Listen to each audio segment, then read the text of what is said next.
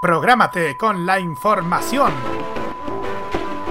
Los lunes desde las 21 y hasta las 23 horas, hora chilena, escucha la opinión de un experto, la información de la industria televisiva nacional e internacional, la voz autorizada de los televidentes y las noticias del mundo del espectáculo y la música se encuentran solamente con Roberto Camaño y La Cajita. Prográmate con Modo Radio Modo Radio es para ti.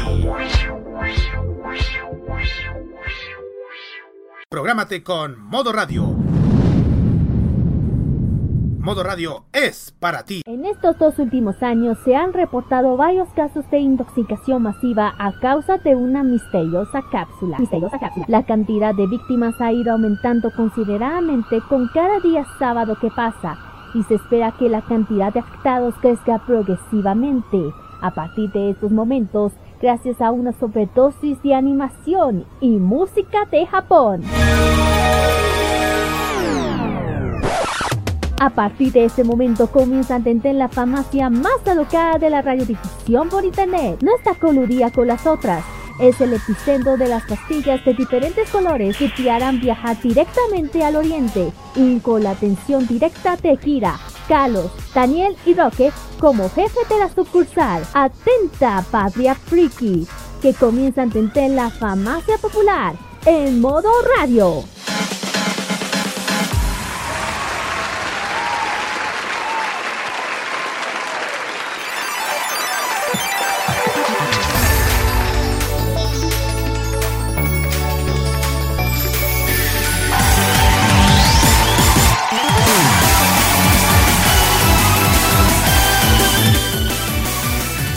¿Cómo están? Muy buenas tardes amigos oyentes de Modo Radio que nos sintonizan a través de envivo.modoradio.cl por TuneIn, la extensión de Google Chrome Monkey Boo y también por otros medios de difusión online. Les saluda Roque Espinosa dando inicio este nuevo capítulo, el 145 de Farmacia Popular. De a poquito, acercándonos a los 150 episodios, los cuales cumplimos el próximo mes. Así es. Hoy llegar a los 150 episodios es todo un logro. Así que esperemos tener algo muy, pero muy especial para ese día. Pero bien, esto no es posible sin la presencia de dos amigos que tengo acá y que, como es tradicional, me acompañan todos los sábados. Hablamos de Kira Usayo Ojeda y Carlos Pinto Godoy, que saludo con un muy, pero muy buenas tardes, chicos. Muy buenas tardes a toda la gente y aún con manso frío que está pasando ahora en la capital. Muy buenas, buenas noches. O buenas tardes, buenas noches, lo mismo. ¿Cómo están chicos? Sábado más. Dependiendo de lo que escuche el podcast. También. Dependiendo de Eh, el sur es más a la noche. Eh, ¿Cómo están chiquillos? Aún estando en cuarentena, aquí como siempre, pero juntos en la casita para darle una semana divertido. Muerto de frío. También. También, bueno, la otra eh, la, la- el- a partir del martes ya saben que algunas comunas salen de la cuarentena. Salen, salen de la cuarentena. ¡yay! Pero por favor, chiquillos, para que se pórtense, pórtense bien, por favor. Pórtense bien. Pórtense bien. Para que, para que se mantenga. Cuídense, lleven mascarilla a todos lados, por favor. Eso mismo. No entren a sitios muy aglomerados, respeten la distancia social. Ustedes saben. Sí, Ya. exactamente. Pero bien, Pero hoy día bien. vamos a tener un programa bastante bueno, ad hoc con eh, estos días de encierro, porque a pesar de que ha pasado, eh, a pesar de que han muchos eventos han tenido que ser suspendidos, hay uno que decidió no suspender y seguir adelante, pero con un formato completamente virtual. Estamos hablando de la San Diego Comic Con que se está realizando durante estos días en los Estados Unidos.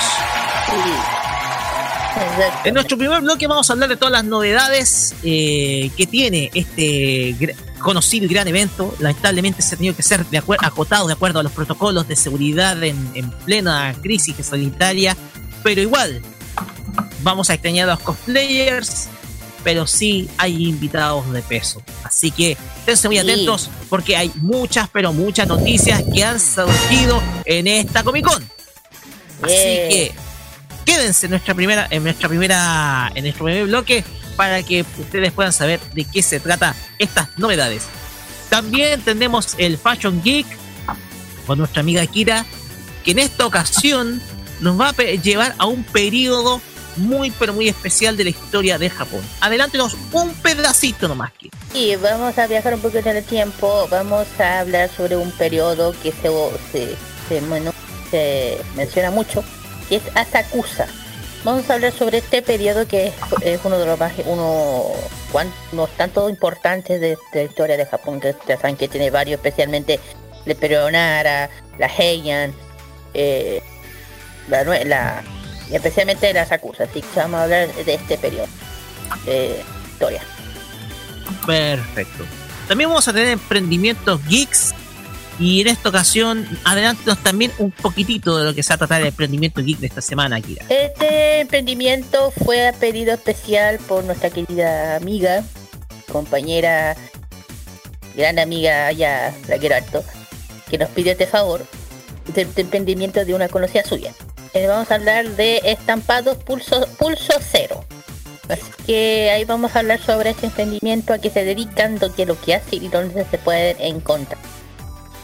A la que me refiero, la que nos recomendó fue Lali. Exactamente, que le mandamos un gran, pero gran saludo, un gran abrazo. También vamos a tener la reseña anime con quien les habla. Y en esta ocasión vamos a viajar en el tiempo para irnos con una comedia romántica. Eso es lo que podemos definir a esta serie. Una comedia romántica que, ojo, tiene un trasfondo pero muy, pero muy especial. Así que quédense hasta eh, nuestro cuarto bloque donde vamos a tener eh, la historia de una serie que sin duda alguna enamoró a muchísimos en la primera década de este siglo XXI. Y Carlos Pinto, hoy tomamos el avión y nos vamos para otro lado, vamos a irnos creo que a Bangkok. Exacto, exacto, porque vamos a detallar los éxitos más escuchados del pop taiwanés y para que puedan decir T-pop en este no, Vamos a Taipei. A Taiwán, vamos a Taipei. Por eso. Que Tailandia.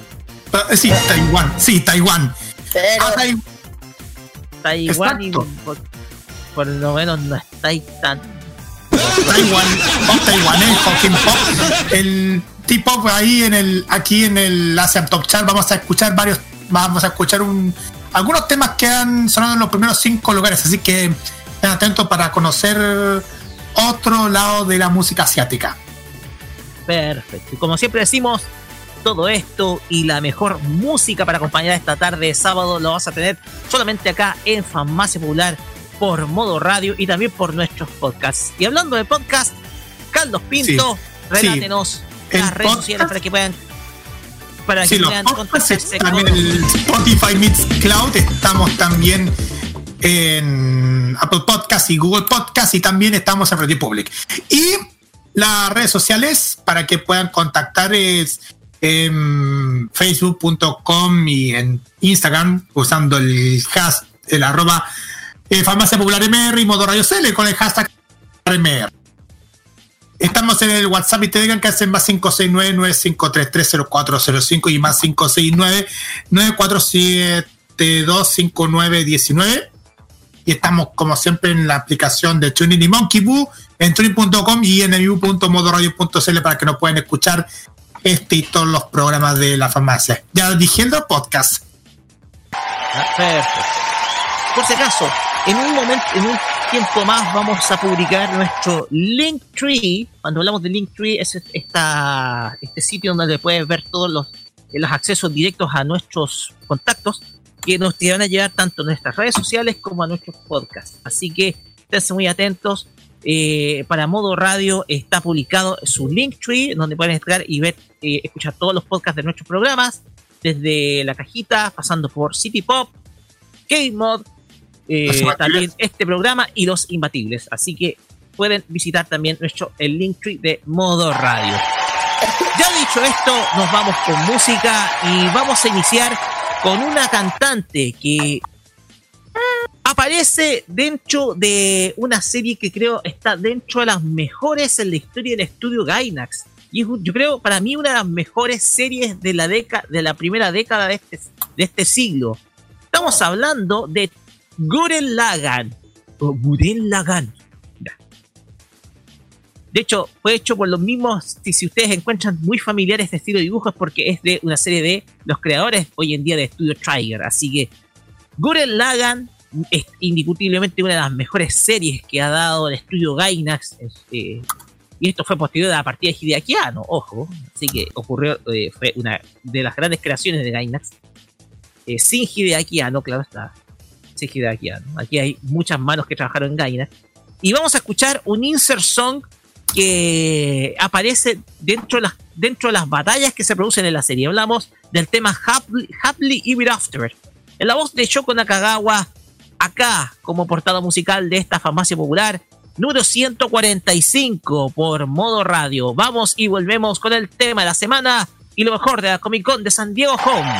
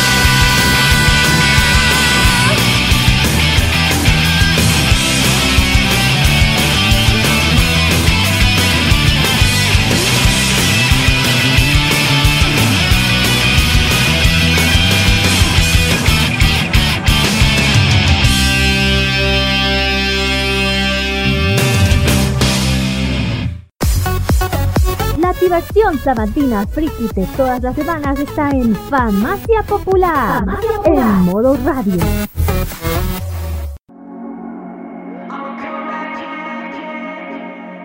Wake up, wake up, wake up, it's a new day. The sun's coming up, there's no rest for the wicked.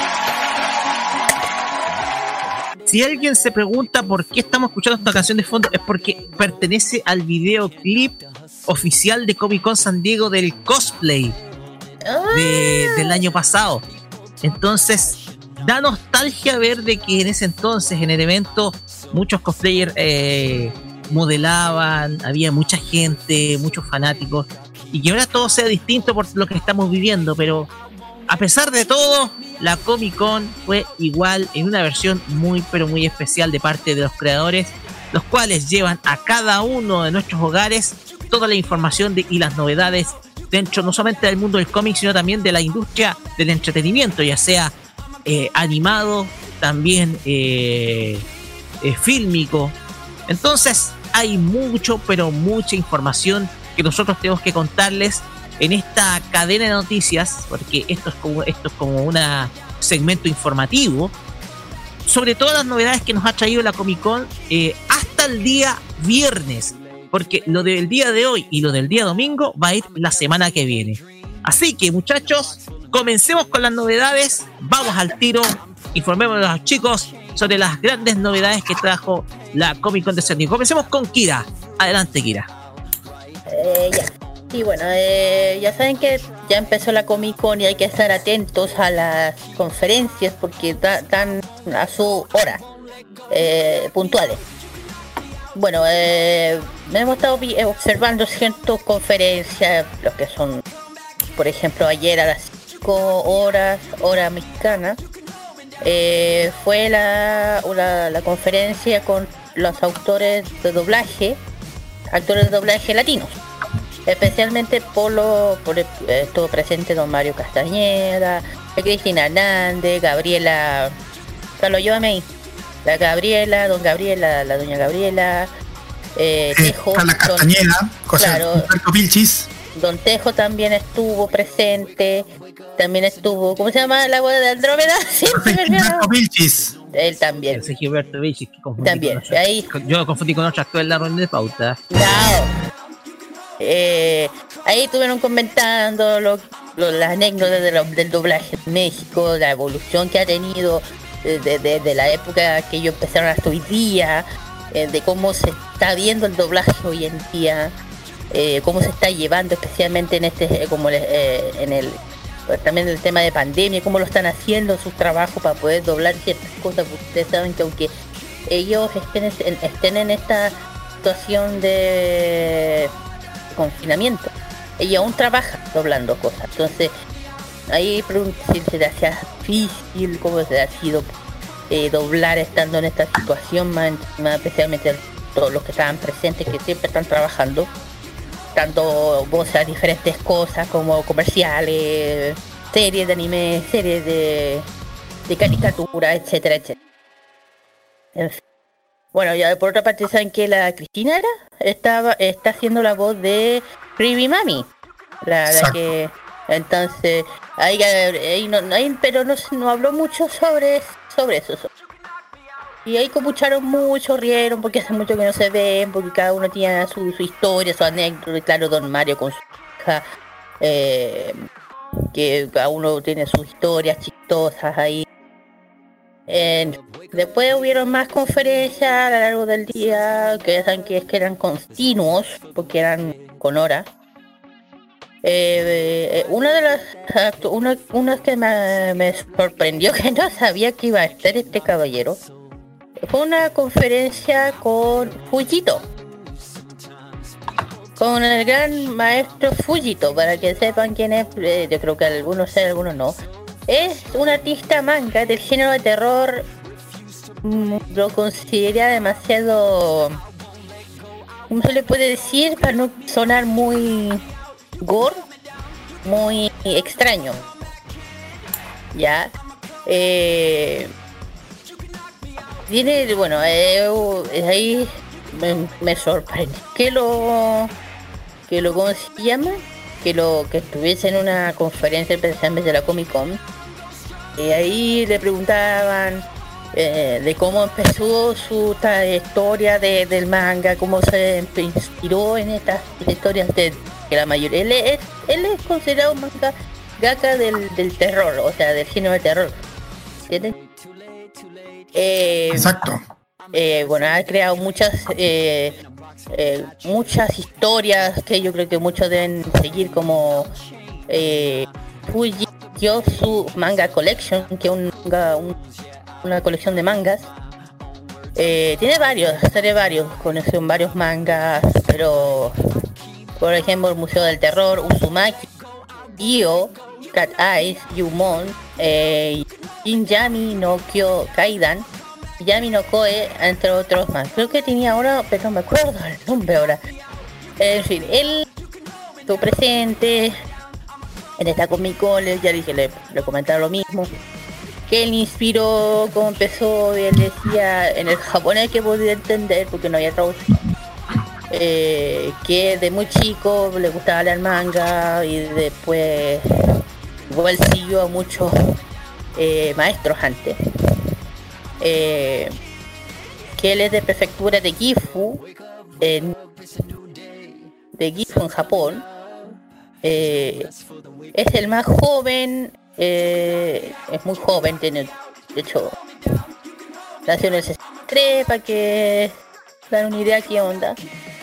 Y para que sepan, él fue ganador de del honorífico premio Gansu Umesu. ¿Ya? eh, que es un eh, es mismo como uno de los jueces ¿ya? Eh, también a partir también una cosa bien curiosa sobre él además que Kazuo ha citado que X ¿no? o, y también otro eh, Y Saka especialmente Lordcraft son como son sus principales influencias en sus obras famosas. No sé si me explica. Ellos son los principales influencias influencias en sus historias. Eh, eh, entonces, de ahí agarraba un poco esa historia del por qué. Y uno, una de las cosas que también, eh, Ito, para que sepan, Ito fue originalmente el colaborador del videojuego Silent del juego Silent de Kojima. Y entonces ahí da una idea de dónde sale estas, estos mangas un poquito tetris. Para mí yo digo, para, para muchos eso es un genio. Genio. Mí, para los demás. Eh, ¿Qué más? Se puede hablar. ¿Qué más se, se habló? Bueno, también una conferencia con el maestro, con el maestro, el, legendario de Spawn, el creador de Todd McClary. Todd eh, McFanny. también. Sobre el tema de los del, del come de Spawn especialmente, de, de, de, de todo y juego, de, de merchandising, entre otros temas se habló, de, las cosas que se habló. Eh, eh, bueno, también Igual, aunque hubo muchos paneles, igual habían cosas, ponte tú, el tema de, los New Mutants, la película de los, new, de los nuevos mutantes, la película que no, aún no sale, no me acuerdo cuándo iba a salir. Hablaron creo que los actores presentes de la película, lo mismo, hablaron entre todos y de, cómo fue su experiencia, todo el de. Eh, entre otros temas. Eh, bueno, también se confirmó, aparte de eso, en la Comic Con se confirmó el tema de, de la película de Avatar. Del Avatar. Yo no digo esa. Ya, pero ahí de, sí. Y bueno, yo esa fue la mayor parte que he podido yo observar durante estos días que ya saben que esto empezó el miércoles, de la, miércoles empezó la Comic Con. Este sería el tercer estaríamos en el cuarto día, cuarto día. Sí, en el cuarto día. Exacto.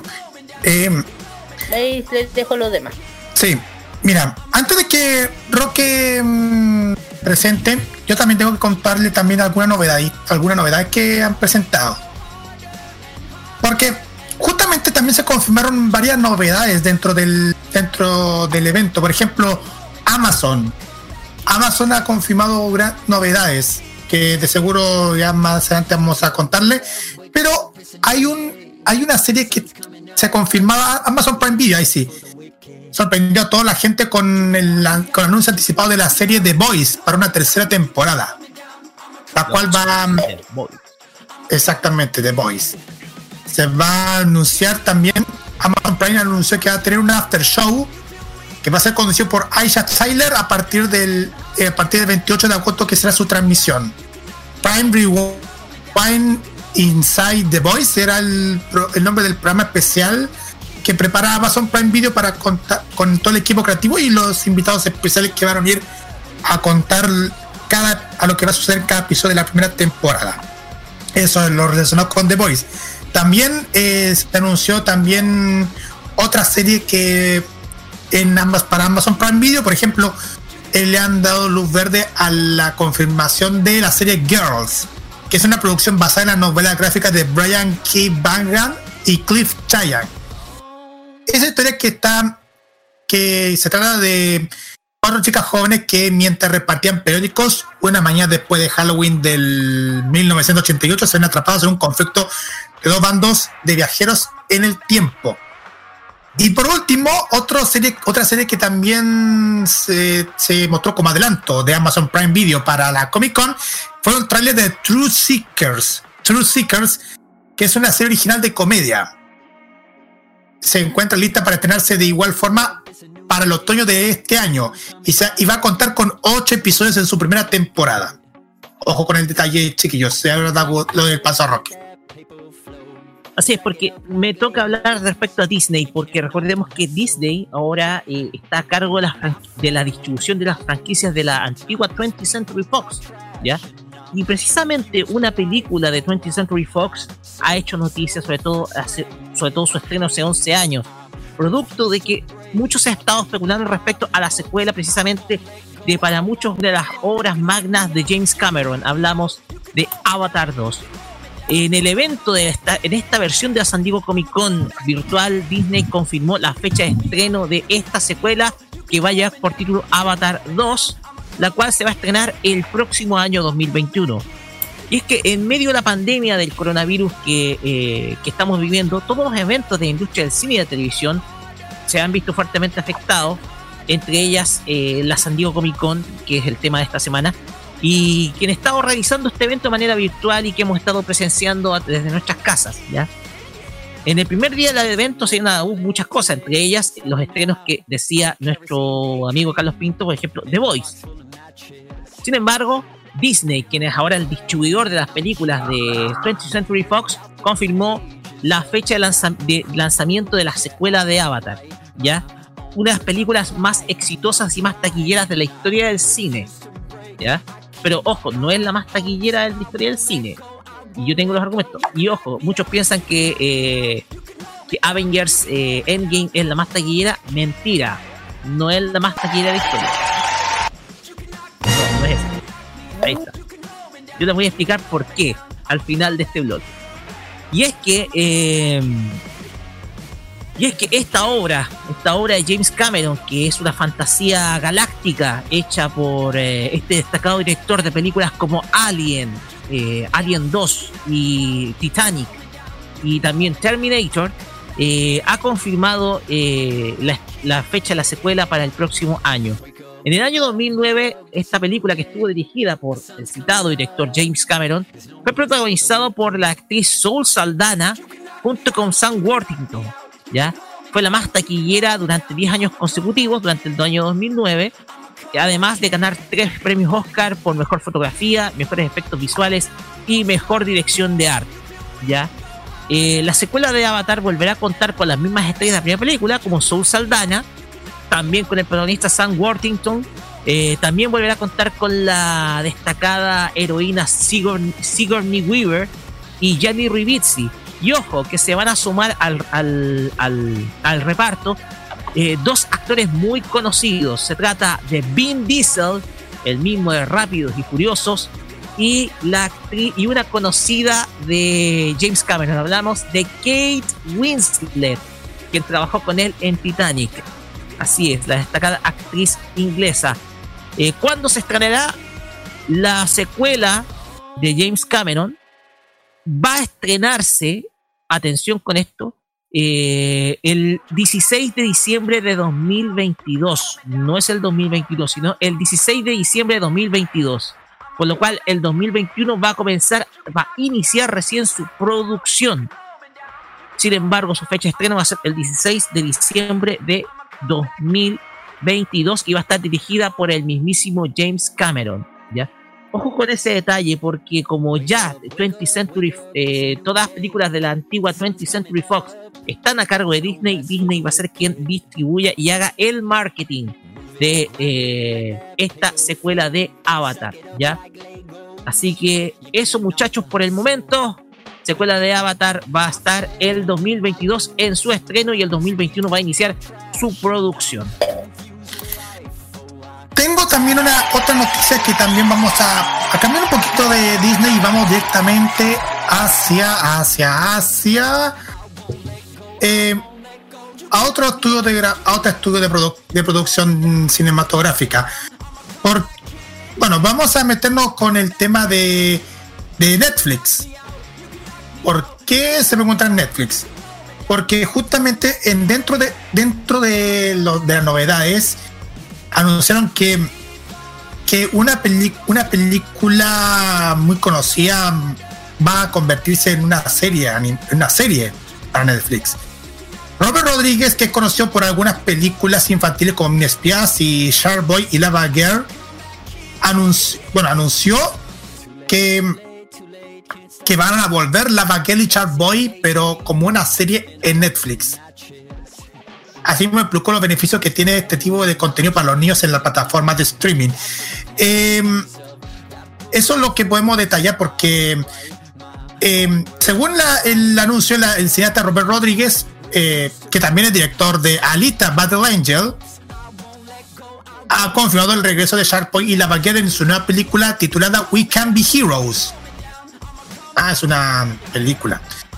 Pero, pero, mm, pero esta cinta se puede considerar como la secuela de la famosa entrega que marcó la infancia de muchos niños en el año 2005 con las aventuras de Shark Boy y Lava Girl. Se dice que este nuevo proyecto se centrará en los hijos de los famosos superhéroes que, deberán unirse para salvar el mundo cuando sus padres son secuestrados por extraterrestres. Y fíjense en el detalle. Taylor Loden Loudnet y Taylor Ducey volverán a interpretar a Shark Boy y Lava Girl. Exactamente. Esa es la novedad que queremos detallar porque hay, hay mucho que contarles también, chiquillos, porque también, eh, también quiero contarles acerca de lo que también, tal como lo dijo Roque acerca de Disney, eh, su plataforma. Disney Plus comparte dos clips exclusivos de una próxima docu-serie original llamada Marvel 616, que se va a tener el próximo otoño. Esta, mm, el nombre de, esta, de este documental se debe por, por el tema de brindar a los fans una mirada más profunda y perspectiva de todas las facetas del universo Marvel. Por cierto, el número 616 en sí es en sí mismo una referencia a la designación Tierra 616, que es la continuidad principal en la que tiene lugar la mayoría de los títulos de los cómics de Marvel. En cada episodio es un documental independiente dirigido por un cineasta único y lo explora todo, de hacer cómics hasta un cosplay dentro del marco del universo Marvel. También hay otra novedad que también podemos detallar de lo de lo que lo que va a traer eh, Comic Con, bueno, en por ejemplo, lo de Disney, como ya le, como ya lo había contado, se anunció una otra película para mm, dentro del dentro de dentro de la Comic Con. Ponte tú en dentro de novedades que van a salir en la película hay una película de Phineas Cipher llamada Phineas Cipher The Movie Candance Against the, the Universe que tiene relacionado con una nueva película de la serie que va a ser exclusiva para Disney Plus. Ojo con el detalle, chiquillos. Y también se va a se también anunció, va a anunciar eh, también eh, The Right Stuff, que es la primera producción de ficción de National Geographic para Disney Plus que, se, que es creada por Appian Way y Leonardo DiCaprio como productor. Eh, Ahí lo dejo con el detalle, chiquillos. Bueno. Mira, tenemos otra información que tiene que ver también con Marvel, ya, eh, que es el estreno de The New Mutants, ya, una obra que se dio a conocer, ya se reveló cuál va a ser su fecha de estreno eh, oficial eh, dentro de esta Comic Con at Home, como se denomina esta Comic Con 2020, y que más o menos después de, muchas reprogramaciones, de cuatro, cuatro reprogramaciones que tuvo esta, este proyecto a cargo de Fox, The New Mutants tiene una nueva fecha de lanzamiento, ¿ya? La cual fue anunciada a través de, eh, a través de Fox. La producción que se tomó en broma la situación producto de, la, de los constantes retrasos que ha tenido esta producción, ¿ya? Y eh, comenzó su, eh, su, presentación en la convención haciendo varios anuncios, ¿ya? porque anteriormente esta película había sido anunciada para el 13 de abril de 2018, después se postergó para el 21 de febrero de 2019, después para el 30 eh, de abril de 2020 y, ustedes sabrán que el rodaje de esta película terminó en 2017, ¿ya? O sea, fueron muchas las dificultades que ha tenido esta obra para ser lanzada de New Mutants. Y definitivamente esta esta película que está dirigida por Josh Bone, eh, junto con eh, Macy eh, protagonizada por Macy Williams, Anna Taylor Joy, Charlie Heaton, Alice Braga, Blue Hunt y Henry Saga, eh, aparecieron en el panel para mostrar un nuevo teaser y confirmar la fecha por fin de estreno de esta, de obra que va a ser el 28 de agosto de 2020. O sea, se va a estrenar tres años después de finalizada su rodaje. O sea, sea, eh, o sea, más problemático el lanzamiento no puede ser. Los protagonistas aclararon los rumores que señalaban que la película llegaría directamente al streaming de Disney, ya que es Disney Plus.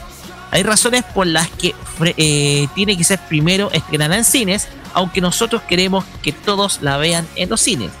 No creo que sea tan simple como ponerla en un servicio de streaming, ya que hay muchas cosas que, eh, cosas de negocio relacionadas, de las que no se puede hablar y de las que realmente no se sabe. Esto fue lo que indica el director Bone, eh, de Josh Bone de esta película. Un original thriller de horror ambientado en un hospital aislado donde un grupo de jóvenes mutantes están siendo resguardados por un monitoreo psiquiátrico. ¿ya?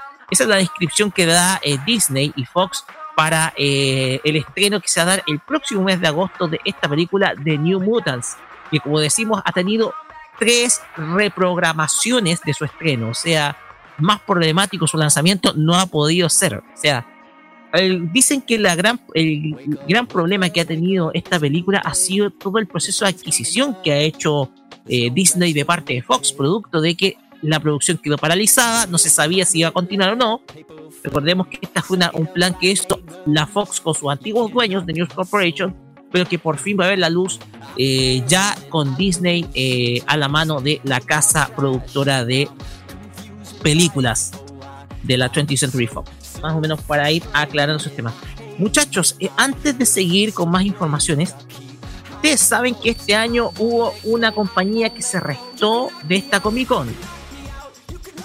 A ver, ¿cuál es? Eh, Warner Bros. Warner Brothers. Oh, Warner Brothers este año decidió restarse de del evento Comic Con. Otro, otro. Producto, producto de que va a preparar muy pronto su propio evento virtual, que va a hacerse el 22 de agosto. Ojo con ese detalle, para los fanáticos de DC Comics y de Warner Bros el Warner Bros. va a estar preparando su propio evento para el 22 de agosto llamado el DC Fandom, ¿ya? Que va a ser un gran evento que se va a realizar en, eh, que se va a realizar en esa fecha y va a estar presentando las novedades respecto a las franquicias de Warner Bros. y de DC Comics, de Detective Comics, como se le llaman antiguas. Por esa, por esa razón Warner Bros. se restó de esta Comic Con, producto de que, dado el formato virtual, no le iba a ser conveniente mostrar todos sus adelantos y prefiere hacerlo en un evento más controlado y mucho más eh, y mucho más abierto y masivo, ya que tiene su propia página web. Así que eso es que llevaron a que Warner Bros. no estuviera este año en la Comic Con, la San Diego Comic Con en su formato home. Bueno, otra otra algo parecido pasa con Marvel. Eh, este, en esta Comic Con tampoco tampoco eh, iba, iba a participar Marvel Studios, tampoco.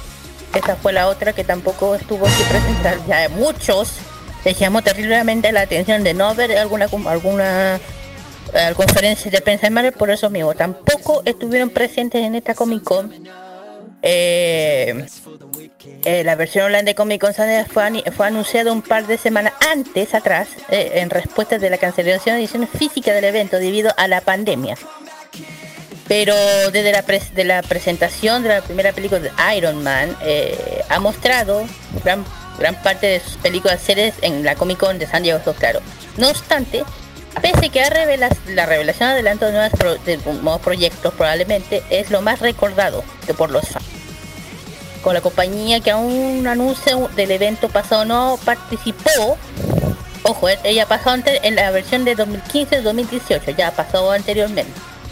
Pero ahora se, desconoce qué habría motivado a Marvel el motivo de distanciar el, del evento la compañía no ha dado ningún tipo de declaración formal al respecto. Al respecto, perdón. Eh, no obstante, en preciso rescata la película basada en DC Comics tampoco se, eh, dirán presente. dijiste.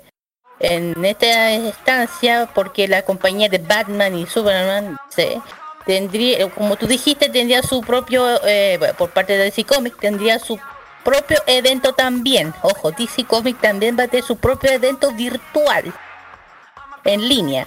No será, no será descabellado pensé que, que los responsables del MMC podrían estar trabajando también en su propia convención online. O sea, quiere decir, tanto la Marvel como la DC Comics están haciendo, van a hacer lo mismo que Warner. Van a hacer un evento propio online virtual.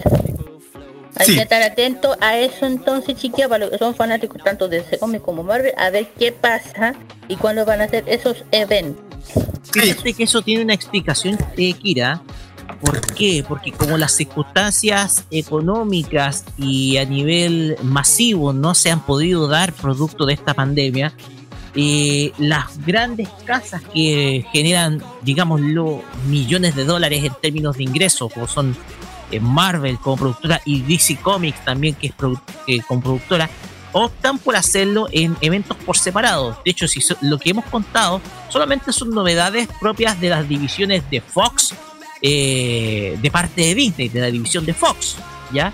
Por lo tanto, no se ha contado ninguna cuestión de Marvel, con excepción, claro está, de, de New Mutants, que era una producción pero que venía desde mucho antes. Esa es la excepción, es lo único de la productora Marvel que venía produciéndose, ¿ya?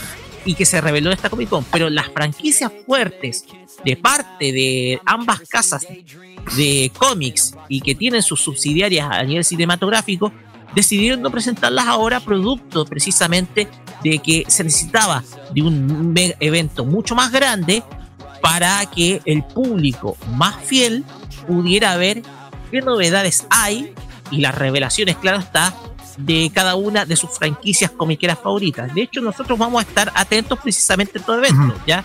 Y vamos a hacer un programa dedicado precisamente a, estos eventos como el que va a ser DC y como el que va a ser Marvel a futuro. Exactamente. Claro. Y, pero, chiquillos, aunque ustedes dijeron que Warner ya no, no está dentro de lo que de lo que la, lo que se viene con Comic Con porque se está preparando con lo que es DC no, solo, no solamente no significa que, que, Warner esté cerrando todo porque el, tema de los Comic Con, porque eh, hay algo hay algo en, Warner que también se metieron dentro de dentro de la Comic Con y es Cartoon Network. Ojo con el detalle. ¿Por qué? porque justo también anunciaron, anunciaron dentro de dentro de la Comic Con un alguna nueva un nuevo especial de, hecho por los estudios de Cartoon Network que se llama Adventure Time Distant Eye, Distant Lands que cuyo episodio cuyo cuya saga va a partir por Obsidian se va a estrenar antes de finalizar el 2020 exclusivamente, ojo, en la plataforma HBO Max, que es la plataforma de Warner. Si bien este, este, este especial se, centra en los personajes de Bubblegum y Marceline, que en especial tras su repetida relación, relación revelada al final de la serie animada en, Cartoon Network. Ustedes se acuerdan de lo que ha pasado en ese en los capítulos finales de Hora de Aventura. Eso es lo que puedo detallar. Y otra, otro, otra novedad que también anunciaron dentro de la Comic Con, eh, también se estrenó el avance de, una nueva película original de Cartoon Network que es Ben 10 vs. The Universe, que es una nueva película de Ben 10, que se va a estrenar a partir del otoño. Eso son eso puedo detallar de novedades relacionadas con, con el mundo de animación, aparte de lo que se lanzó Infinity Train que, va, que se convertirá ahora en una original serie para HBO Max. Ah, Infinity Train no es ese proyecto animado que una vez se mostró eh, hace mucho tiempo. Exactamente. En Cartoon Network, sí. Ojo que lo encontré bastante bueno ese corto, ese, ese, ese, ese piloto. Y ahora se va a hacer una como en formato serie. Ahora bien, marquemos una diferencia, porque eh, si bien, ahora bien, Warner hace presencia con Cartoon Network, pero estamos cuando hablamos la ausencia en la Comic Con tiene que ver con la división cinematográfica, más que nada. Exactamente. Así que la división, división, por ejemplo, animada, por ejemplo, Cartoon Network, obviamente que va a estar, claro está, pero cuando nos referimos que Warner está ausente es por la división, eh, la división cinematográfica. Principalmente Warner Exactamente, no sé si hay más novedades al respecto. Queda algo de tiempo, muchachos. Nos quedan como unos nueve minutos. Yo creo que nada, yo creo que no. Mm, ya, creo que dijimos ya lo más importante, de hecho. Sí, de hecho, no... porque... Claro. Y justo, ah, y una cosa se me olvidó, algo se me olvidó por el tintero. También se había anunciado, Amazon, también de Amazon, se anunció la adaptación de Paper Girls. Paper Girls, que es eh, basada en las novelas gráficas bestseller de Brian, P, Brian K. Vaughan y Cliff Change. Eso lo dijo, ¿no? Eh, sí. Sí. Ah, ah, ya. Ya, entonces ya estamos listos. No, sí. Miren, oye, eh, oye ¿sabes qué? No, te iba a decir algo. Oye, eh, ay, verdad, ¿cuándo era? Oh, Carlos. ¿Qué pasó? El tema de Sailor Moon, ¿cuándo era? Vamos a buscar el, panel, mientras tanto mientras tanto eh, ojo pero iba a decir algo eh, bueno tampoco bueno eh, tampoco se presenta bueno, se presenta de hecho en la lista se ve los que iban a estar presentes y hubieron igual varios ausentes y otro puede ser Netflix. Netflix tampoco Netflix ahora ojo ojo Netflix también ha estado eh, fuera de esta vez, porque también hay, que también Netflix ya está dentro de todo este mundo y tampoco ha anunciado nada, aparte de su su serie, pero es otra, otra cosa, no, no ha anunciado absolutamente nada. No sé si tiene que ver con Warner. Y ya saben que Netflix y Warner están eh, juntitos, juntitos, y no se sentarán, harán los dos algo juntos. Ese evento que uh, mencionó Warner, no sé si lo harán junto con Nef, no sé. Porque tampoco está presente, ojo. Más que nada por los We Can Be Heroes, eh, todas las series que, que son eh, de exclusiva producción de Netflix, eh, de, lo, de, lo, único hasta el momento que se ha dicho. Lo que reste del día sábado, lo que es, porque todavía está en realización, lo vamos a decir la semana que viene. ¿ya? Exactamente, y eso incluye que... Dale. Eh, cuéntanos, Carlos, lo que se va a incluir dentro del programa. El, lo que se que justo en estos momentos se está realizando el, un panel de Sailor Moon que se llama Sailor Moon The Power of Female Friendship el poder de la mitad femenina sí donde van a estar todo el, cast de actores de doblaje estadounidense. ¿Por qué? Porque para que ustedes sepan, se están cumpliendo 20, no, 30, no, espera, espera. Mm, mm, sí, 20, 28 años. 25 años. Sí, 25, ah, años. 25 años Estados Unidos. De la primera emisión, eh, en, Estados Unidos y también a, nivel continente americano, para así decirlo. Ya, perfecto. Al continente. De hecho, eso lo habíamos conversado anteriormente eh, respecto a la presencia en territorio estadounidense de Sailor Moon. Irán a revelar por qué, eh, las razones de por qué no se hizo esta versión de Tomb Makers de Sailor Moon, versión americana. la animación es un horror. Una mierda. Oye. Yo digo un horror. De hecho, ya ser perturbador. Oye, no te metas con mi Sailor Moon, ¿qué les no, pasa? Me, me, de Tomb Makers. Me de Tomb Makers. Ah, ya, perdón. Ya había escuchado sí, Moon, dije, no te metan con Sailor Moon, dije yo. ya, no sé. Pero bien hagamos en líneas generales un resumen ahora en los minutos que nos quedan. Eh, si ustedes se dan cuenta, esta versión de Comic Con ha sido mucho más austera, mucho más eh, ad hoc con lo que estamos viviendo. Da un poco de pena, y yo colocando la música de, fondo de que se usó el año pasado para, las, para los cosplayers que estuvieron presentes en el evento. Eh, da cierto da cierta pena producto de que no hemos podido ver un evento como corresponde. Hemos visto un evento un poquito más austero, eh, mucho más anuncios, eh, mucho más anuncios en el terreno virtual, sobre todo en lanzamientos de streaming.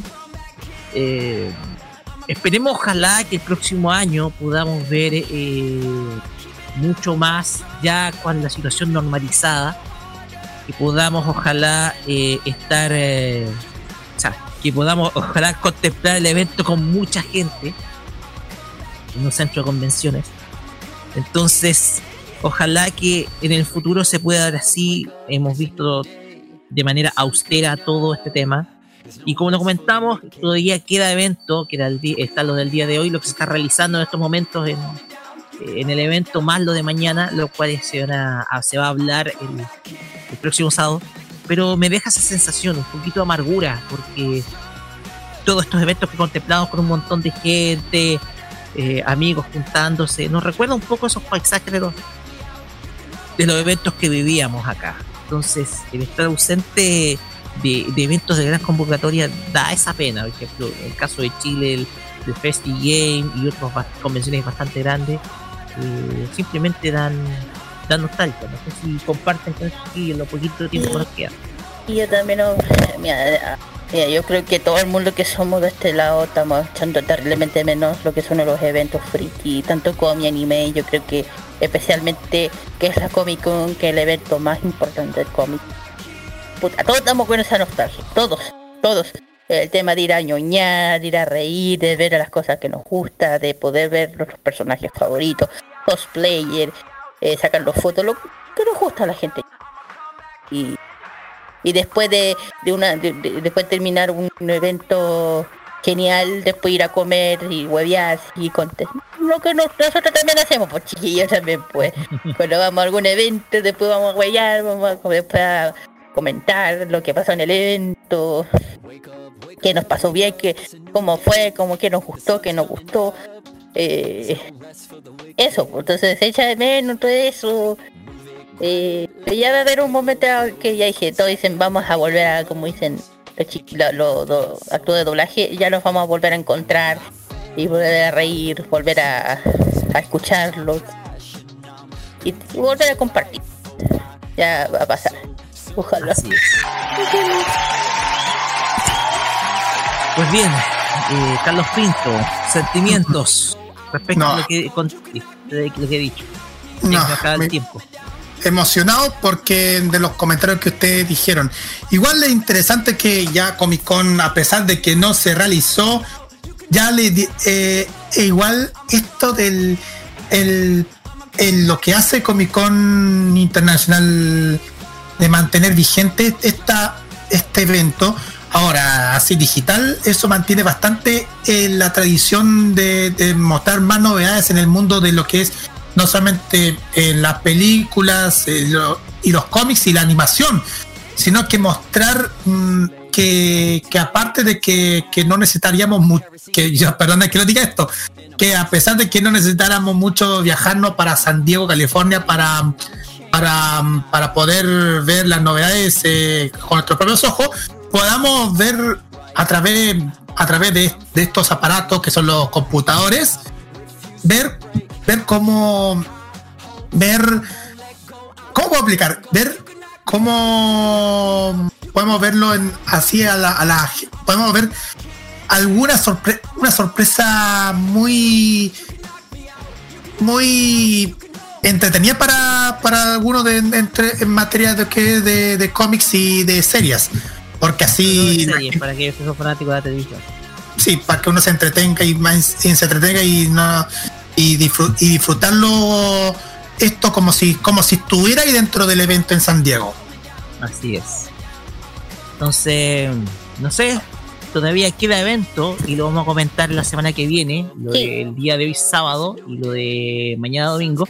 Se va a comentar el próximo sábado, así que esto no va a detenerse. La San Diego Comic Con se va a seguir hablando la próxima semana acá en Farmacia Popular, así que estén muy atentos. Y ojo que también vamos a estar inviscuidos un poquito estos eventos virtuales que hacen tanto Warner como eh, Marvel, así que... Y también videojuegos. Así es, y los eventos de videojuegos que muy pronto van a ir. Muchachos, vamos con música, cerramos por el momento Comic Con San Diego, nos vamos a ir con música y lo vamos a hacer con eh, lo vamos a hacer con una canción muy una versión muy especial de canción porque esto lo escuchamos en un momento y es porque nuestra amiga Jade eh, Annie Singer y la cantante original de los openings de Ram y medio eh, hizo esta versión especial, versión COVID-19. Espérate, espérate, espérate, con, colaboración con nuestra querida Rosy. Y Carlos Uguiralgo también. También. Exacto. Y Posteriormente vamos a escuchar a Megumi Hayashibara con este insert song de Slayers que se titula se titula Otome no Inori. Junto con Masami Suzuki. Así es, con Masami Suzuki. Listo, vamos y volvemos con el Asian Top Chat con esta amiga Kira, acá en Farmacia Popular. Fashion Geek. Otra vez, segundo nomás que te equivocaste de, de sección. Chacarro, chacarro, chacarro. Fashion Geek. Sí, vamos con el Fashion Geek. Vamos, volvemos.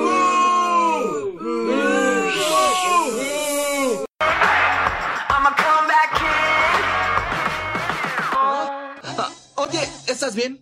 Sí, pero es algo muy leve. ¿Fiebre? No mucha. ¿Y tos? Un poco, pero descuida, no es grave. Ah, ¿Y estornudas? Mm, sí, creo que estornudo continuamente. ¡Ah! No, aléjate de mí. Vete a otro lado, por favor. Solo aléjate, por favor. Creí que estabas preocupado por mí, pero solo piensas en ti. No, eh, eso no es cierto. Me preocupo por ti, en serio, te lo juro. Pero por favor, vete. Ah, no, no lo hagas. ¡Ay! ¿Pero qué te pasa? ¿Cómo te atreves? Ay, COVID siempre va sin razón. Y fue así que viajó a mis manos hoy. ¿Cómo fue? Aún no sé qué pasó. Me toqué, lo caché, él me contagió. ¡Guarden su distancia!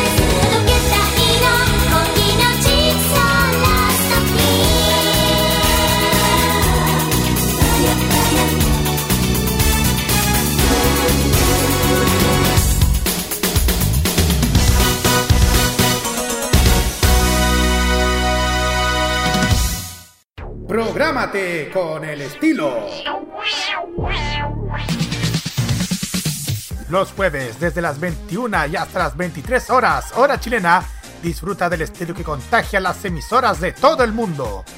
Todo lo mejor del baile y la coreografía, las novedades musicales semanales y lo mejor del sonido de Corea del Sur llega todas las semanas junto a Alice, Kira, Roberto Camaño y la conducción de Carlos Pinto en K-Mod. Prográmate con Modo Radio. Modo Radio es para ti. Prográmate con Modo Radio.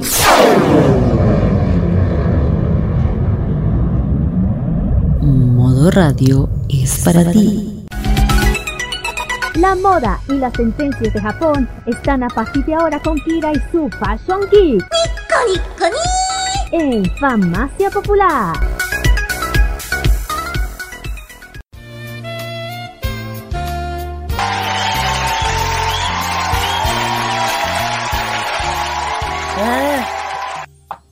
Continuamos en Famacia Popular por modo radio y ahora sí, no me voy a equivocar como lo hice en la ocasión pasada. Sí, estoy seguro, sí. Ni siquiera, mira, ni siquiera me di cuenta cuando te equivocaste. ¿Qué fue de Carlos que te dijo? sí, Carlos, Carlos me dijo el aro, aro, aro.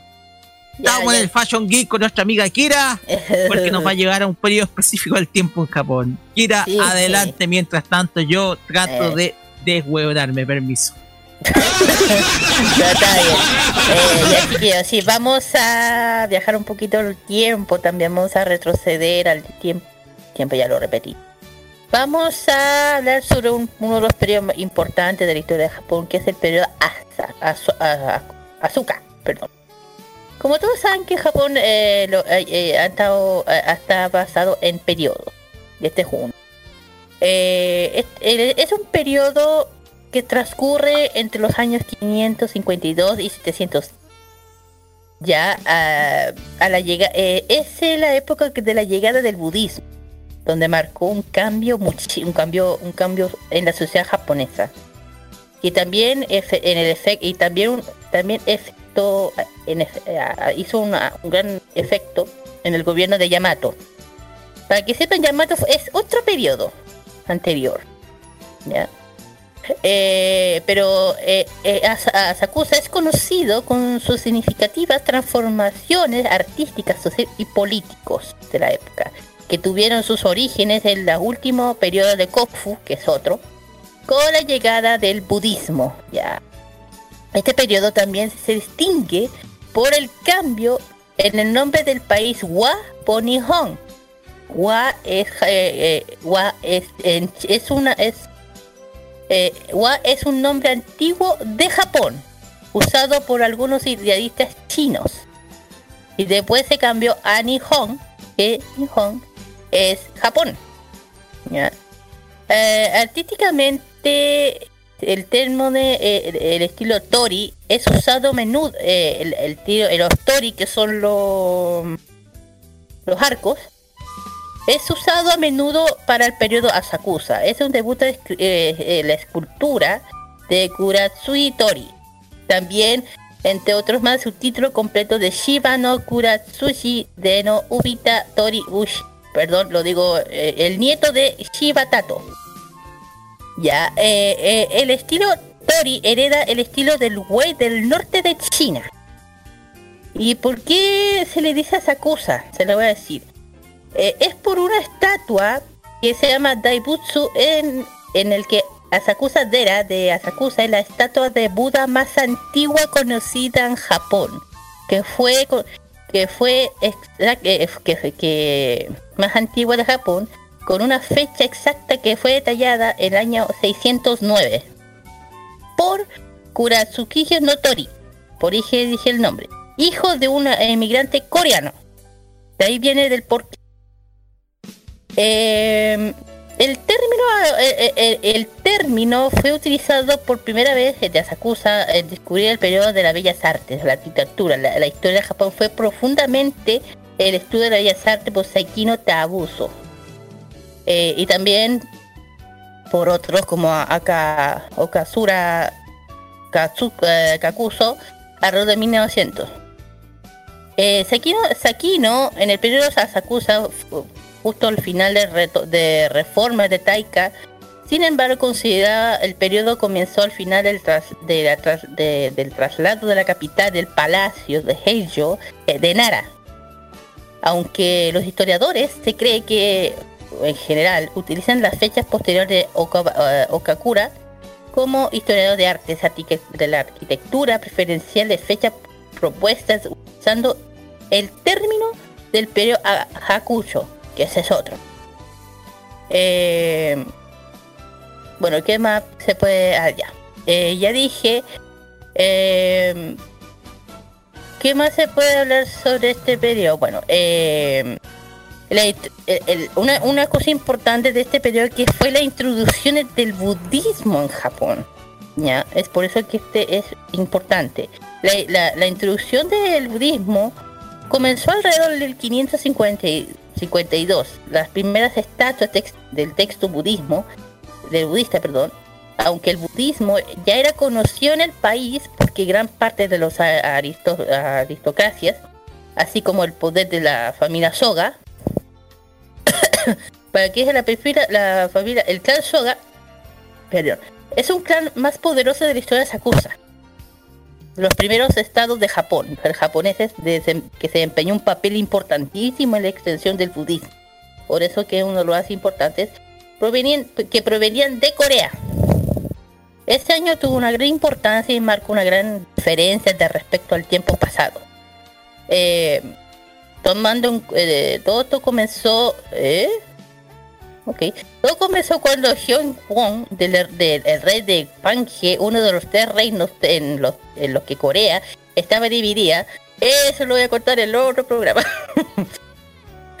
envió para varios regalos desde entonces eh, el regente emperador Kimeki para agradecer esto, envió de tropas japoneses al reino de Silla. El reino de Silla, el- el reino enemigo de Silla, para que sepan, eso está, eso fue en, en los tres reinos de Corea, no en Japón. Pero eso, ya- eso ya lo dije, eso se va a hablar en el otro programa. No. En fin, eh, de- de- desde una década, bueno, si hablamos ya desde una década, con la reelección de Iwa, se ha pu- puesto manifestación del gobierno Yamato que necesitaba un, el Estado centralizado más fuerte por la corte que se fijó de una forma que China había utilizado la, re- la religión como fuente de, de la legitimidad del poder del emperador. Consecuentemente, a partir del 552, empiezan, em- empieza a pensar que el budismo puede, ser, puede servir como servir para propósitos. Y en comienzo debatió debatirlo, ya que es un tema de gran importancia que afecta a toda la sociedad.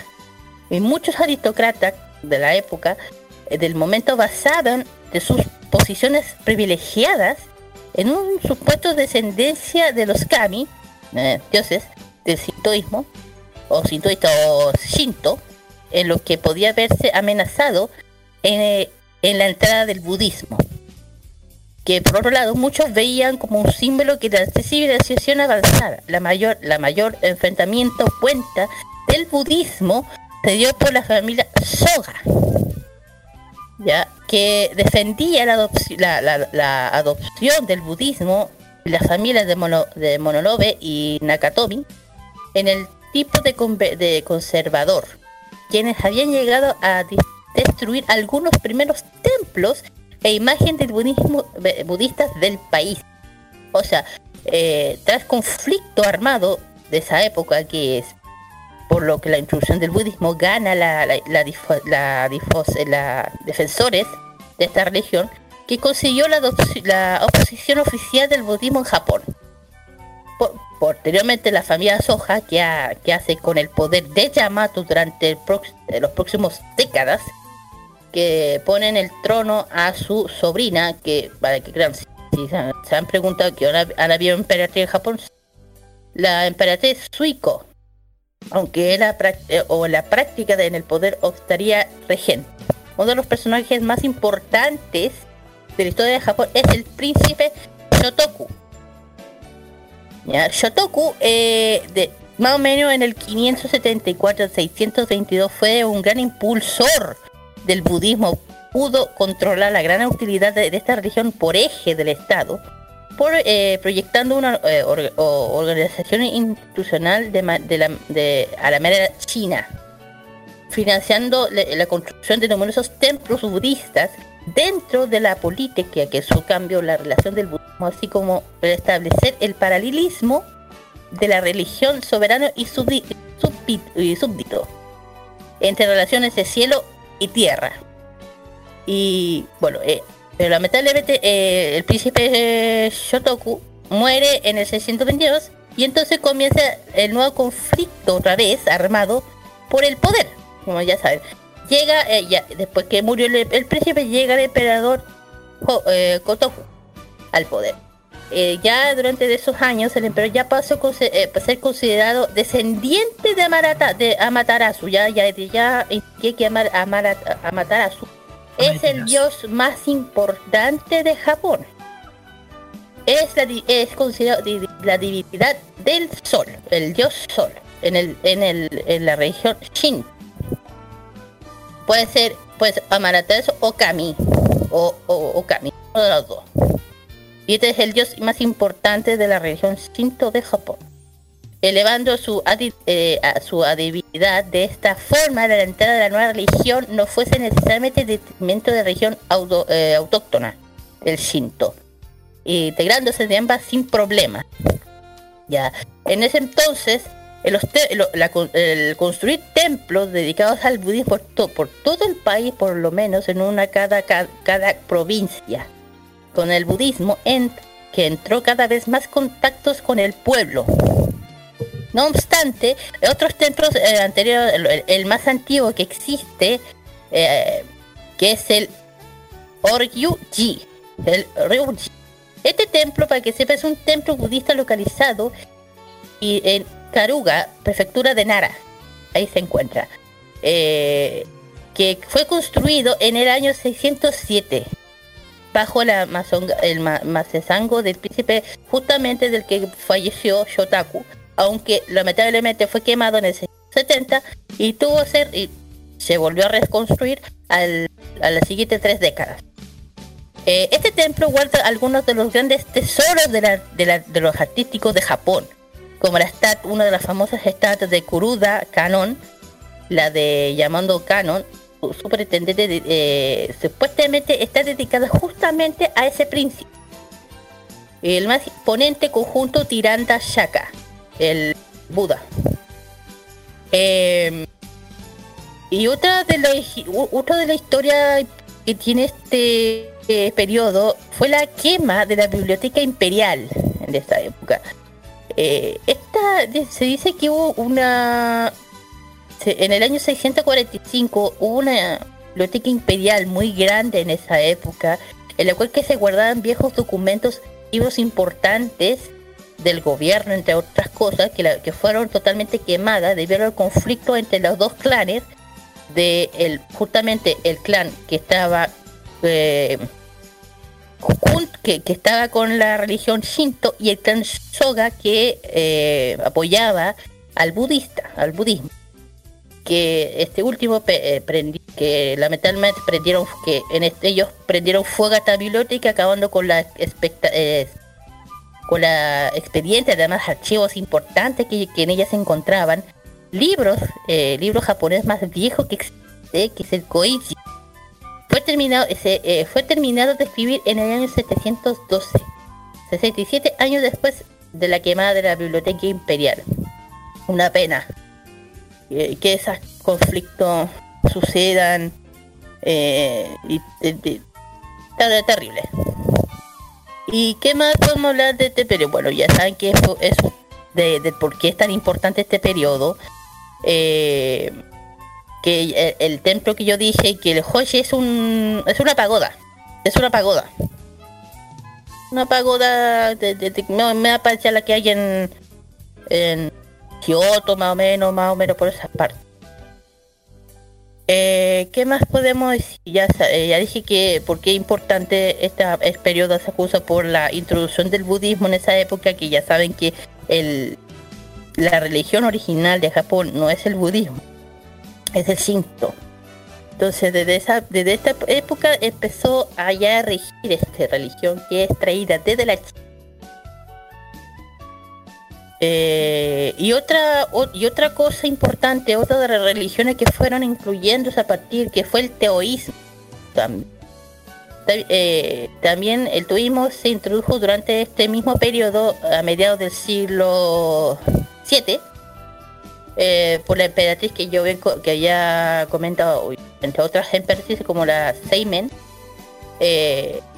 un, eh, también se han también hay hay templos templos toístas en Japón que no sé si, si cuántos eh, activistas habrán. Eh, la forma pero hay. La, como te la creencia del toísmo finalmente se fusiona de hecho con el Shinto y el budismo para establecer un número de estilos de rituales como el Omoyodo es una especie de eh, geomasía y cosmología japonesa, eso es. Es uno de los frutos de, estas mezclas religiosas.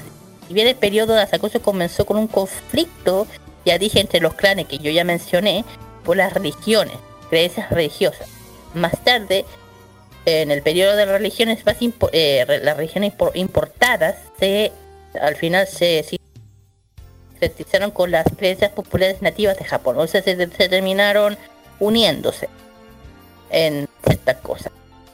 Em, bueno, ya dije el por qué es importante, lo que lo por qué se habla tanto este periodo en, los eventos, o, digo, lo, en las series dedicadas al samurái, el, templo eh, en la época medieval, eh, del por qué.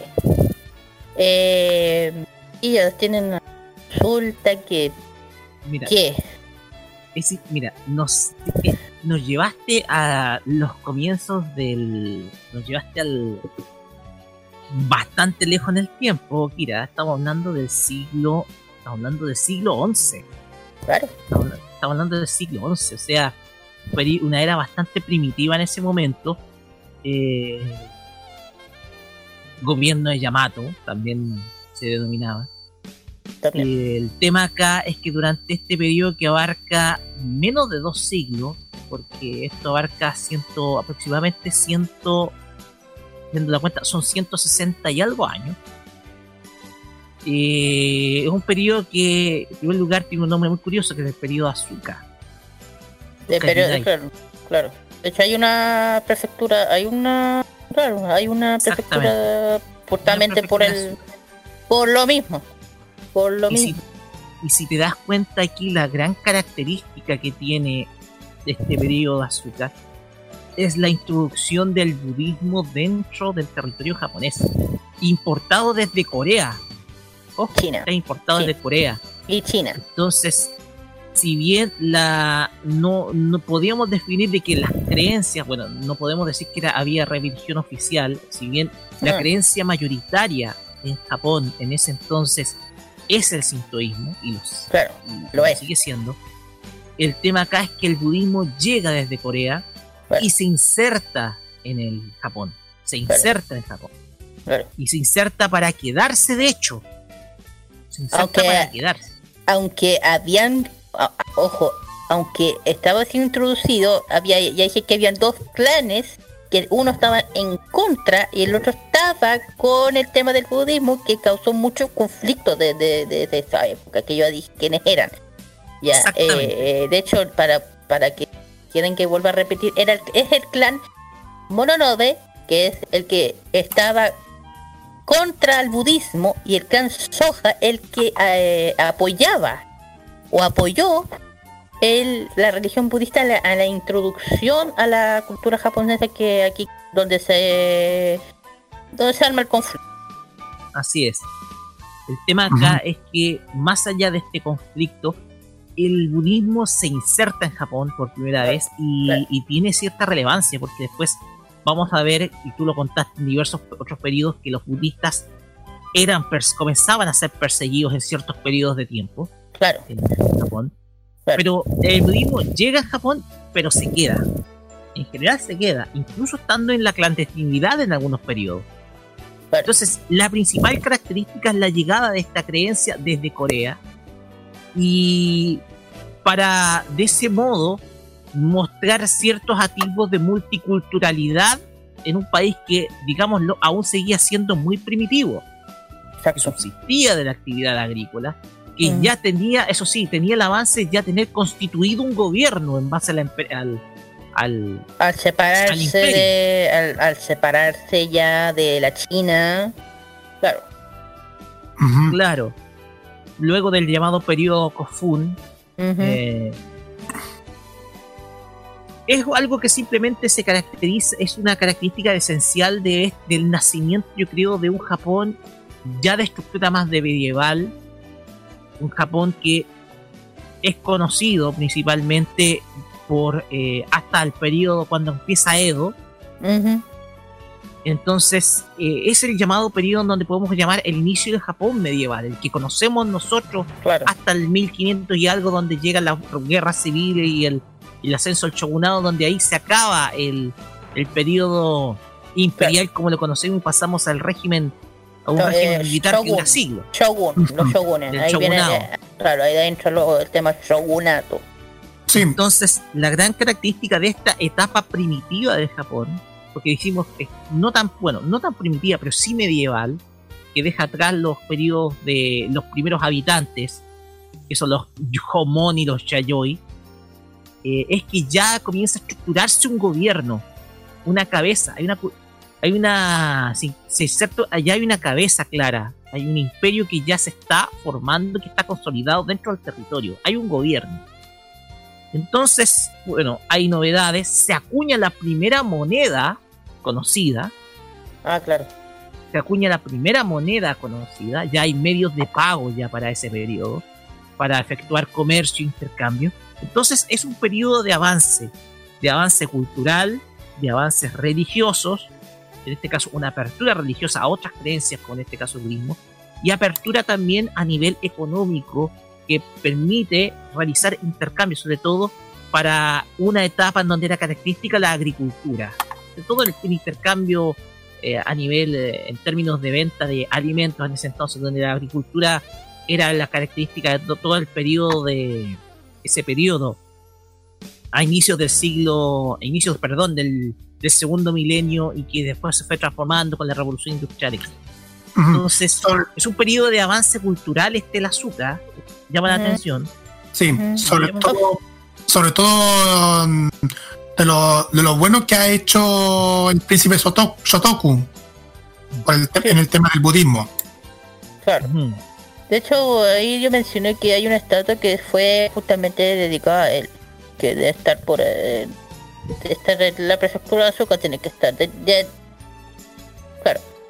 Eh, ¿Qué más puedo hablar de este? Bueno, de hecho, esta es una de las épocas que se oye a veces, de hecho, el tema que tú dijiste del budismo que fue co- que fueron perseguidos en esa época fue justamente la era Edo. En el tema de la era Edo, la era Tokugawa, que no sé si se acuerdan en el capítulo de, de ¿Ronin Samurai Kenshin? Claro, que él justamente se mencionó sobre ese tema que el budi- los monjes budistas eran perseguidos, que tenían que estar, eh, que fueran marginados. O sea, En caso de asesinado. Claro. Eh, por el tema que todavía existía ese, aún existía en esa época el poco el conflicto que se mantenía antes en temas de del del contra el budismo. Más que Eh, nada por ese concepto nacionalista extremo de, de mirar el budismo como una cultura foránea, más que nada. Claro, De eh, además- esa persecución. Claro, que además si pensamos que estamos hablando de la Tokugawa, que ya, que ya el shogun es hablando eh, como como shogun tenía esa doctrina de, de conservar cosas originales de Japón, o sea, cultura japonesa, como lo que dicen, que el como que el Shinto era más es más, era más aceptado en esa época que el budismo, al igual que el cristianismo, saben que en esa época cristianismo era uf, terriblemente prohibido que prácticamente uh, te pillaban a hacer eso y era, y era cor- corta cabeza. Eran creencias que se creencias que se realizaban en la clandestinidad muchas en muchas ocasiones ocultas. Claro, en eh. cuevas, ocultas en subsuelos de la casa incluso. Claro, ojo, eh, tanto el cristianismo como el budismo les pasó eso. Uno debe pensar que el budismo no le pasó tanto en Japón, pero sí les pasó. fueron perseguidos, fueron asesinados por el régimen. Lamentablemente tienen esa ideología de, como dicen, mantener cosas, de mantener cosas nacionales. Porque como saben que el budismo es de afuera, no es de afuera. Exacto. en fin. Eso mm, quería. ¿Algo, ¿algo más? ¿Nada Sí, más? está- estuvo bueno este tema, ¿eh? me gustó Eh, muchísimo. Es como eh. para conocer el Japón primitivo, el Japón medieval. Claro. Y ya chiquillos, vamos ya Podríamos hablar de otro periodo histórico. Después, después, después, después, después. Pero bueno. Antes de, antes de Edo hay muchos periodos históricos Hay que son muchos. No, o sea, hay muchos que se, siempre se han comentado dentro de las series de anime, especialmente de, que son ma- más enfocadas en estas épocas, que es- de hecho lo que más se, se, se mencionan, el periodo Nara, el periodo Heian, eh, la Sakusa, hay varios que se mencionan, algunos lo son para mencionar porque como porque duraron poco, pero hay algunos que duran que duraron mucho más. Por eso que son más importantes. Pero eso ya más adelante. Ya, terminamos ya con el Fashion Geek. Vamos con la canción. La primera canción es de eh, Hiro, Hiroyuki Sawano y de Ken Johnny con el opening de Shaodri, el, el segundo opening de la segunda tema de No Gun No Life. ¿eh? Es buenísimo. Me tiene... ¡Uy! Me encanta. Muy metida. Y la, segunda canción tiene que ver con una serie nueve, nueva, nueva, nueva, que acaba de salir. Que justamente tiene que ver con dos temas. Con el, con el tema samurai y el tema eh, eh, shinobi, con los ninjas. Pero justamente habla de un del periodo, de un periodo. O sea, veanlo. Y es nueva, muy buena y tiene que ver como entre un poco antiguo y la época de ahora. Tiene ¿Cómo se algo que serie? La serie se llama Gimbiati. Y de hecho, cuando ven la serie se van a acordar de, de lo que está pasando ahora. Wow. Eh, eh, y, la, y, y- la canción es de Doshida Brothers, de Gimbiati Opening de, la, de esta misma. Vamos y volvemos con emprendimiento aquí. different than look.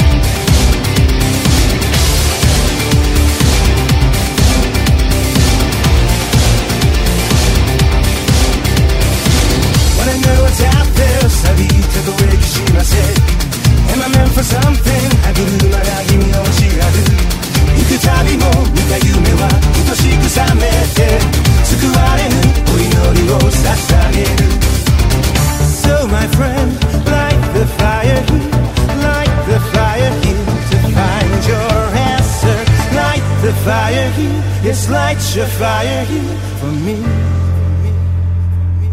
And give it away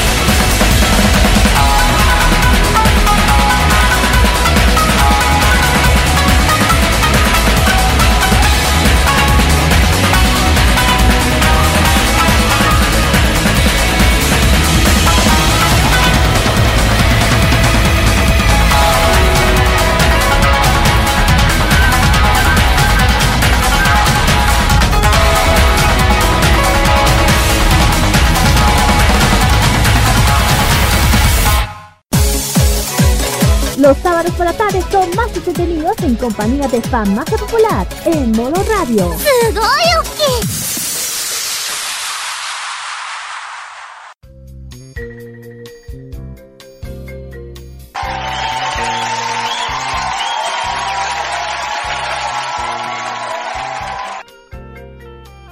Ya, bueno. Así que ya hemos vuelto de las canciones. Si les llamó la atención la última, eh, a mí me encantó. Porque rara vez se escucha un opening de puro instrumento dedicado, eh, especialmente a instrumentos antiguos de Japón. Para que sepan, se, se escucharon dos instrumentos. Uno es el shabu, el, saka- el sakubashi, que es una, es el, es una flauta de bambú. Flauta de bambú. Y el otro es el biwa. Es como un alau. De 5 o 4 cuerdas. Eso es lo que se escuchaba tan. Y a mí me encantó. Y es muy raro escucharlo en un opening. Me encantó. En fin, vamos con el emprendimiento geek. Esta vez el emprendimiento que le toca este sábado fue justamente petición de nuestra amiga y querida Yamata Ali de eh, Estampados Pulto- Pulso Cero. Este emprendimiento, bueno, se dedica a, a a hacer cosas a mano, eh, cuadernos, gorros, con temáticas de anime, también de también temática, por ejemplo, gorros con temáticas de Totoro, para los que son fanáticos, estampados de, de- en poleras también. Eh, Mousepack también hacen de todo tipo, por ejemplo, si les gusta Jeki o, o otras series, la pueden hacer, también hacen estampado con eh, para los que son fanáticos de- del K-pop, ponte tú, pueden o hacer sus propias tazas personalizadas de algún personaje. eh, quieren tener algún artista de BTS, ponte tu EXO o de las Blackpink.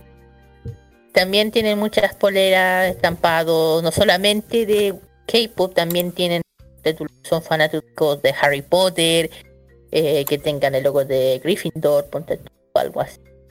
Eh, muchas tazas con diferentes estampados, no, sol- no solamente anime, también cosas kawaii, que es la que le kawaii, Pokémon, lo que le gustan, los, ¿cómo se llama los osos? Los ca- escandalosos, eh, claro, escandalosos también.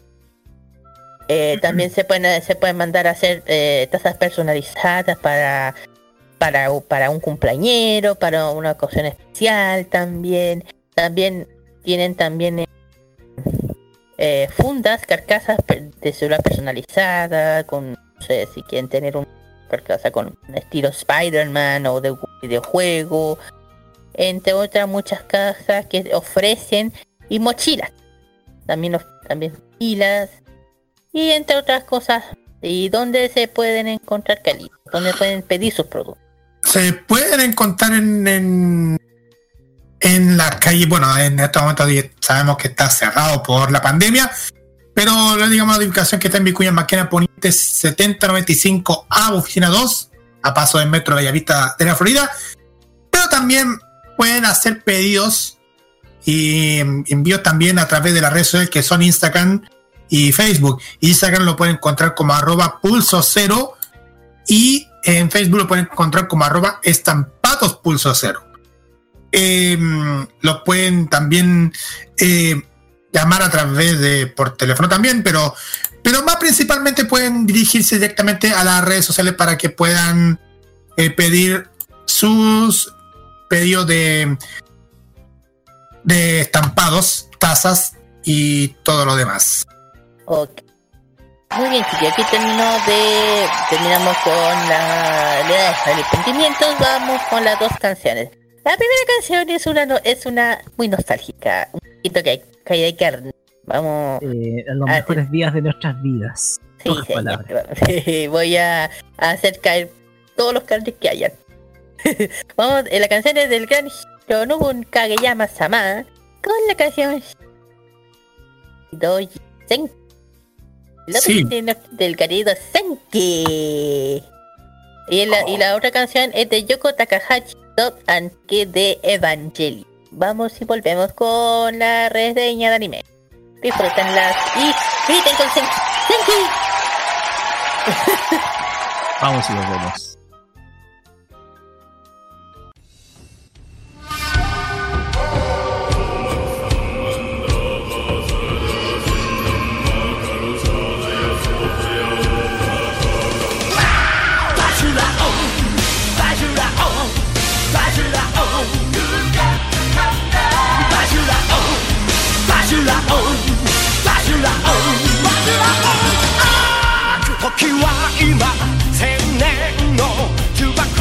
破られた。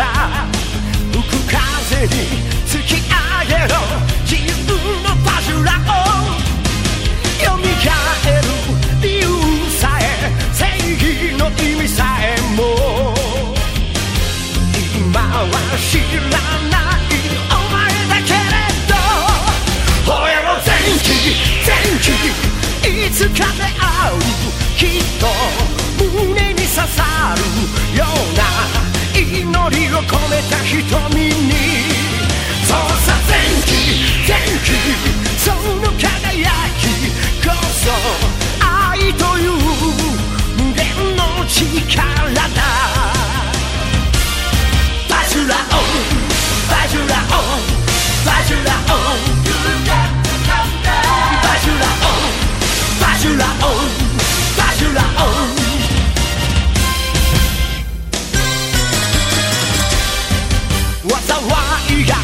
打ち寄せる邪悪は放たれた果てしない欲望の渦巻く海へと漆黒の波の底やがて人は滅びその歴史さえ沈めるだろう叩け前期前期全ての闇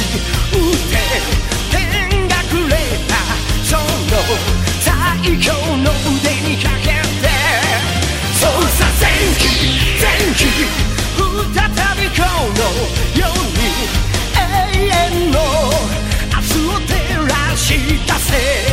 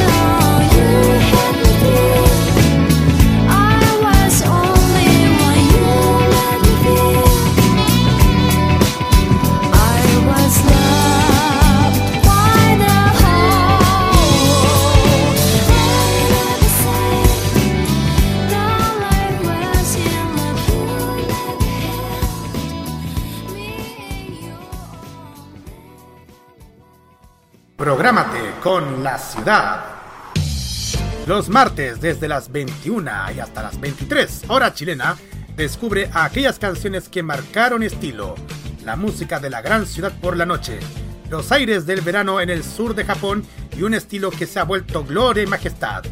Todas las semanas disfruta la compañía J-Pop, el Vaporwave y el Cosmic Funk a través de City Pop. Prográmate con Modo Radio.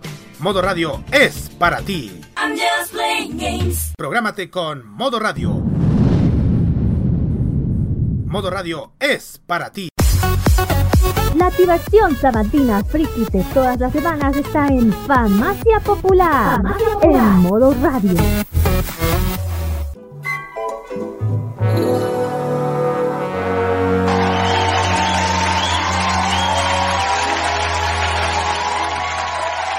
Continuamos acá en Farmacia Popular por modo radio y llegamos a la sección en donde repasamos un anime del recuerdo.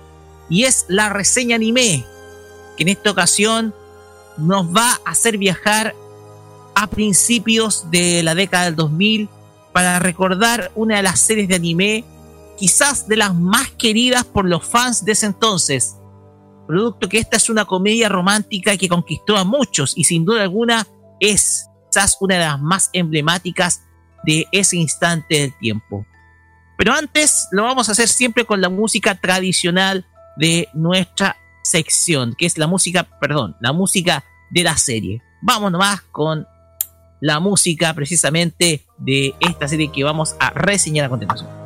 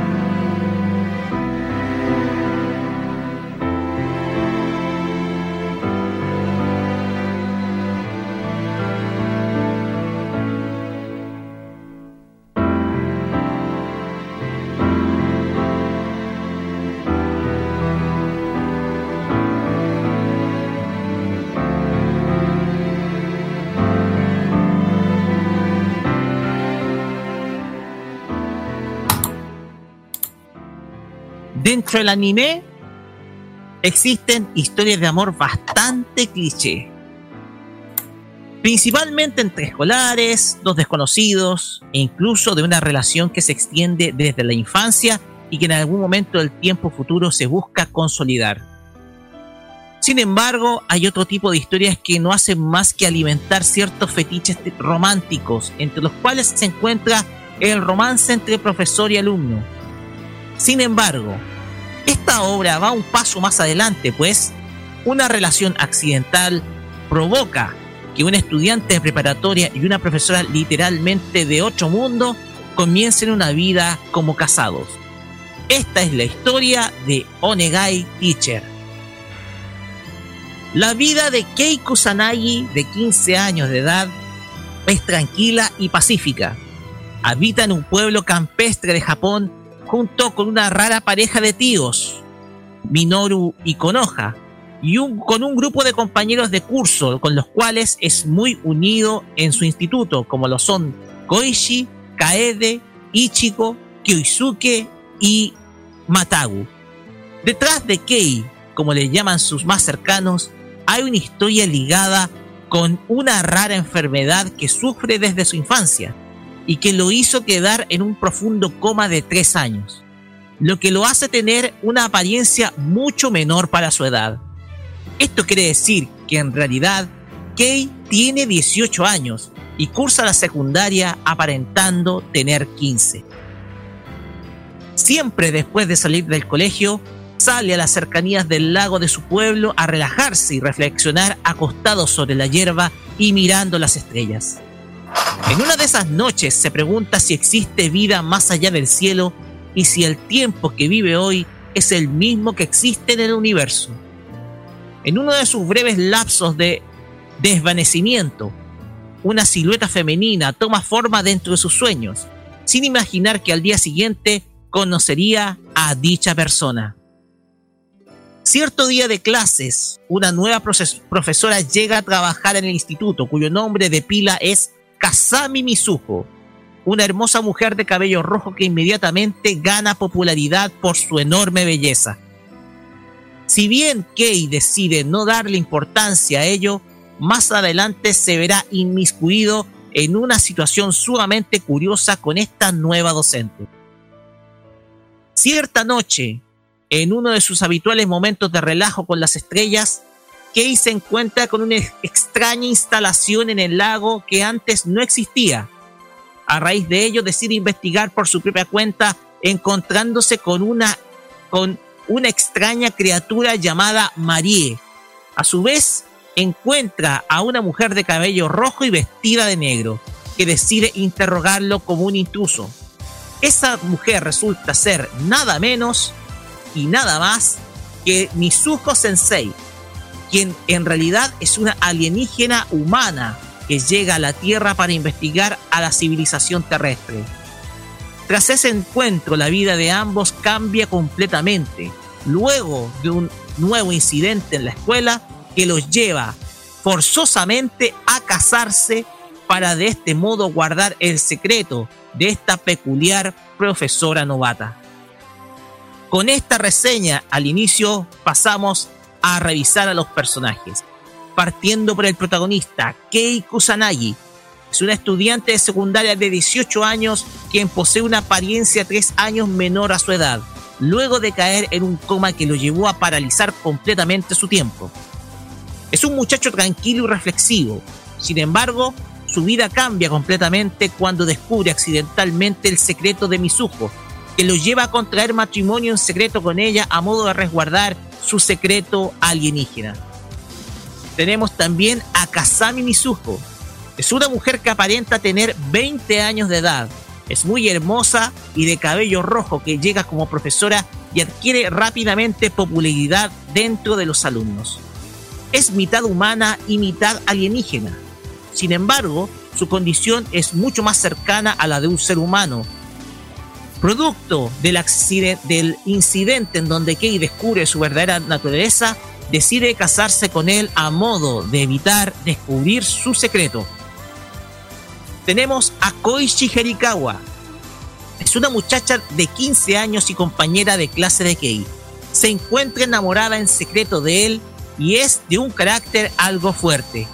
Si bien tiene ciertos atributos que la hacen atractiva para algunos chicos de instituto, siente un cariño muy especial por Kei, el cual se revela más adelante. Tenemos a Kaede Mizumi, es otra de las compañeras de grupo de Kei. Tiene 15 años y es muy alta para su edad. Es de un carácter tímido pero muy gentil. En la historia se encuentra enamorada en secreto de Hyusuke, otro miembro del grupo. Tenemos a Ichigo Morino. Es una muchacha de 15 años de baja estatura para su edad, muy perceptiva y suspicaz. Ella posee un secreto que hará que Kei tome decisiones dentro de la misma historia. Tenemos a Hyusuke Magumo. Es un muchacho de 15 años y amigo inseparable de Kei. Es de un carácter muy alegre, hiperactivo y de buenas calificaciones, que sueña con llegar a la política. Le encantan las chicas atractivas y a la vez trata siempre de levantar los ánimos de Kei en sus momentos de tristeza. Tenemos también a Matabu Shido. Es un muchacho de 15 años y otro miembro del grupo de amigos de Kei. Es tímido y a la vez un fracasado con las chicas. Sin embargo, se siente atraído por la profesora Mizuho sin saber que está casada con Kei. Pasamos a la pareja de tíos, Minoru y Konoha. Es la pareja de tíos con los cuales vive Kei. Minoru es el médico del pueblo y se encarga de resguardar el estado de salud de su sobrino a modo de evitar nuevos episodios de desvanecimiento. Konoha es su esposa. Si bien posee una apariencia amigable, es en realidad de carácter fuerte, celosa, dominante con Minoru y a la vez adicta al sexo con él. Tenemos por último a Majo y a Hatsuko. Son la hermana, son la hermana menor y la madre de Mizuho Sensei. Majo es la hermana pequeña, quien en un principio no acepta la relación de su hermana mayor con Kei y trata de hacerle daño con tal de que Mizuho vuelva con la familia. Hatsuho es una viuda de su esposo humano y es tan atractiva y sensual como la misma hija. Ya con estos detalles pasamos al análisis de la obra. Onegai Teacher es una serie original de tres episodios, dos en concreto más un OVA, producido por el estudio DOM y que cuenta con un manga, una secuela y un spin-off. La obra es una comedia romántica que trata de las situaciones que vive un joven estudiante junto a un- una mujer mayor que él y que lo hacen forzar a contraer matrimonio en secreto con ella a modo de mantener en reserva el origen de Mizuho, con tal de evitar que el gobierno japonés se entere de su naturaleza alienígena. La historia aborda diversas temáticas. Una de ellas es el de las personas con enfermedades permanentes. Kei es un muchacho que sufrió un coma que lo llevó completamente a paralizar su actividad celular y física por tres años, en un lag que lo hace tener una apariencia de 15 años cuando en realidad tiene 18. La serie aborda la vida de aquellas personas que tienen que convivir permanentemente con una enfermedad que puede atacar en cualquier momento y de manera inesperada, abordando sus sentimientos, sus sufrimientos y el tradicional miedo de no despertar nunca más. Todas esas sensaciones llevan a Kei a vivir permanentemente con estas preocupaciones, temiendo que en algún momento su vida termine. Sin dudas, existen en el mundo un sinfín de enfermedades raras y la serie trata cómo es la vida de estas personas quienes tratando de vivir la normalidad sienten la incertidumbre de un futuro, de una vida que bien puede terminar en cualquier momento. Otra temática que aborda la serie son los romances con diferencia de edad. Si bien la diferencia de edad en la serie en realidad no es tanta, porque Kazami Mizuho tiene 20 y Kei 18 años, existen situaciones en donde los romances son con diferencia significativa y cómo la sociedad observa, observa este tipo de relaciones. En la serie se ve que una relación entre una profesora y un alumno es incorrecta desde la perspectiva de los compañeros de clase de Kei, lo que representa un símil a la sociedad hoy en día. Sin embargo, la obra cuestiona los prejuicios sociales de ellos, que van desde el interés económico a una relación simplemente por interés dominante de alguno de los miembros de la pareja. temáticas que han sido abordadas en una multitud de series, aun, aunque en este caso se aborda desde el punto de vista netamente cómico.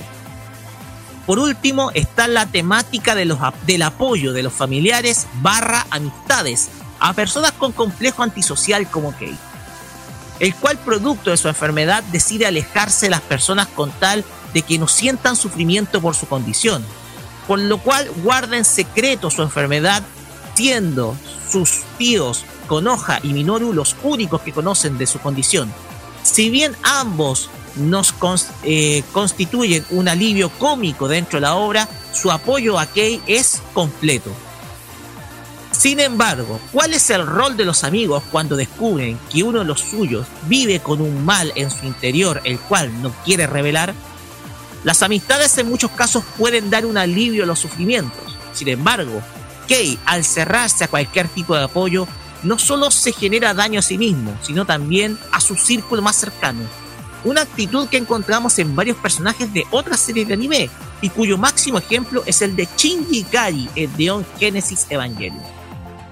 En definitiva, Onegai Teacher es una comedia romántica recomendable para un público mayor a los 16 años de edad, producto que posee escenas picantes y sexualizadas, principalmente la profesora Mizuko. Sin dudas, una obra que resalta ese viejo dicho que rezaba, que el amor no posee ninguna barrera de edad. Claro está que éste sea consentida mutuamente y no dañe la inocencia del otro. Con esto finalizamos esta reseña anime para pasar a los comentarios, partiendo por Kira, que vio la serie. A ver, yo esta serie ya la vi. Eh, porque tengo los VHS. y tengo los VHS de la serie completa. Yo la vi y en ese tiempo, como dijo Roque, en 2003, cuando empezó más o menos, 2000, creo que fue 2004 creo que me las pude comprar. Eh, la vi completa, me encantó esta serie. De hecho, fue esa, son de esas series que ve el primer capítulo y empiezan, quiero más, quiero otra y otra y otra y otra y otra y otra. No para ahí. Muy buena serie, como tiene, tiene alto, tiene mucho, muchos sentimientos, muchas emociones. Entre, como con mucha, eh, mucho sensualismo, mucha eh, misterio, conflicto, cosas que ella eh, que se echan un poco de menos hoy en día en lo que es anime. Eh, y eh, bueno, a mí la que me a mí la que me gusta mucho es eh, la ¿cómo se llama la Sujo. La profe Kasami Mizuho, sí. Claro, me encanta. Y el Cape, a pesar de todo lo que pasan, al final, el final queda bien, queda bonito, al final quedan juntos. Eh, no como todas las finales. Y un dato no menor de esto para que sepan, pero creo que después lo vas a hablar. eh, hay una preescuela, hubo una pre- un spin-off.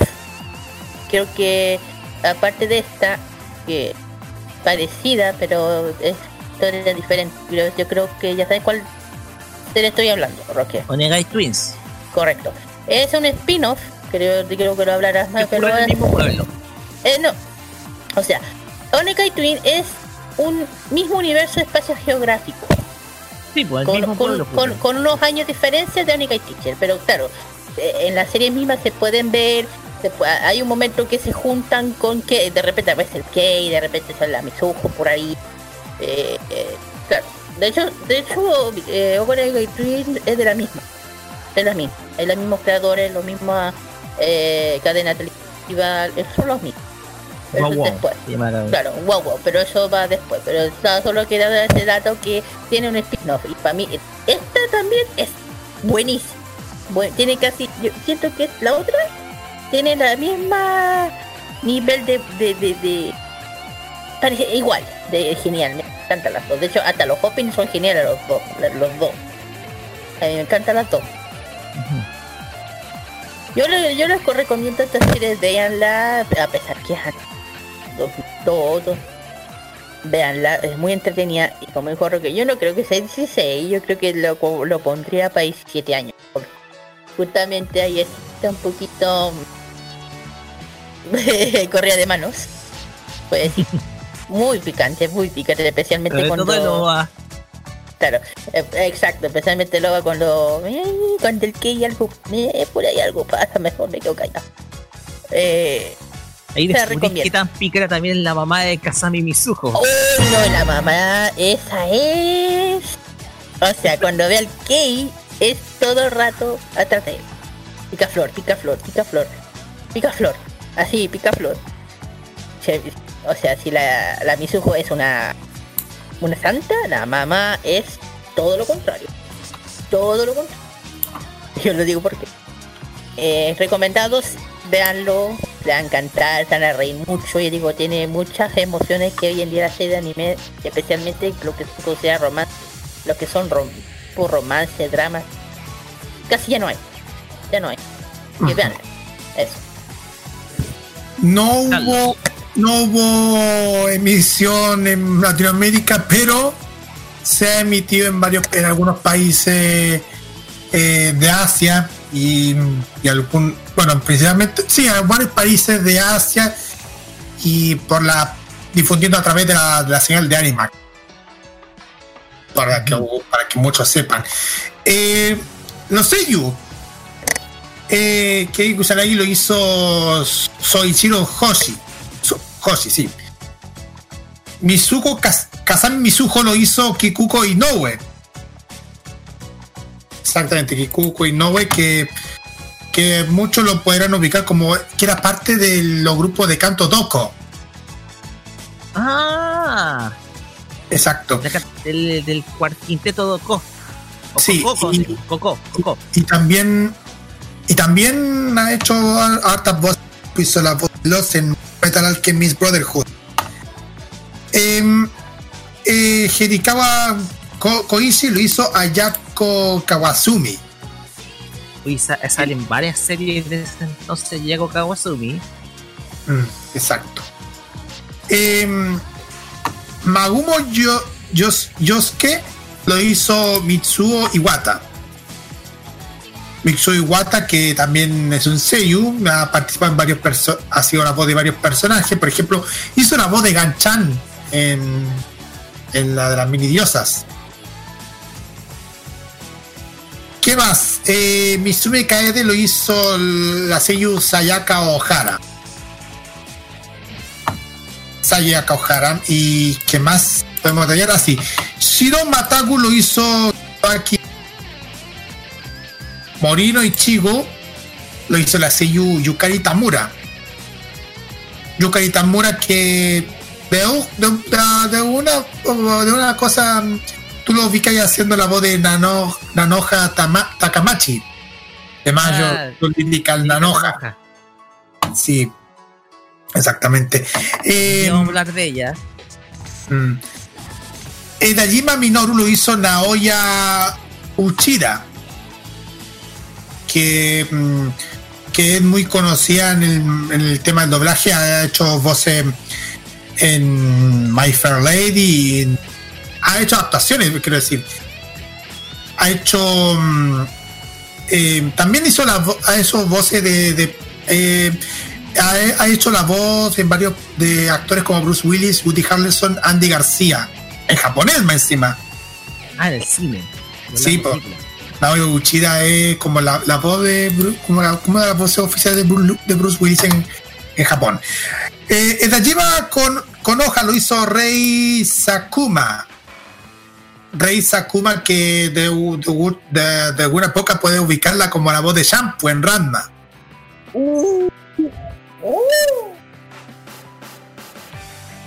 Y ¿qué más? Eh, hay muchos, pero eh, a ver, eh, de Kazami Mahatsuko lo hizo Yumi Takada, Kazami Majo lo hizo Satomi Korogi, Masaomi Yamada lo hizo Tomokaku Sugita, que de seguro lo pueden ubicar siendo una voz de la voz de Joseph Joestar en Jojo Bizarre Adventure y también a Hintoki Sakata en Hintama.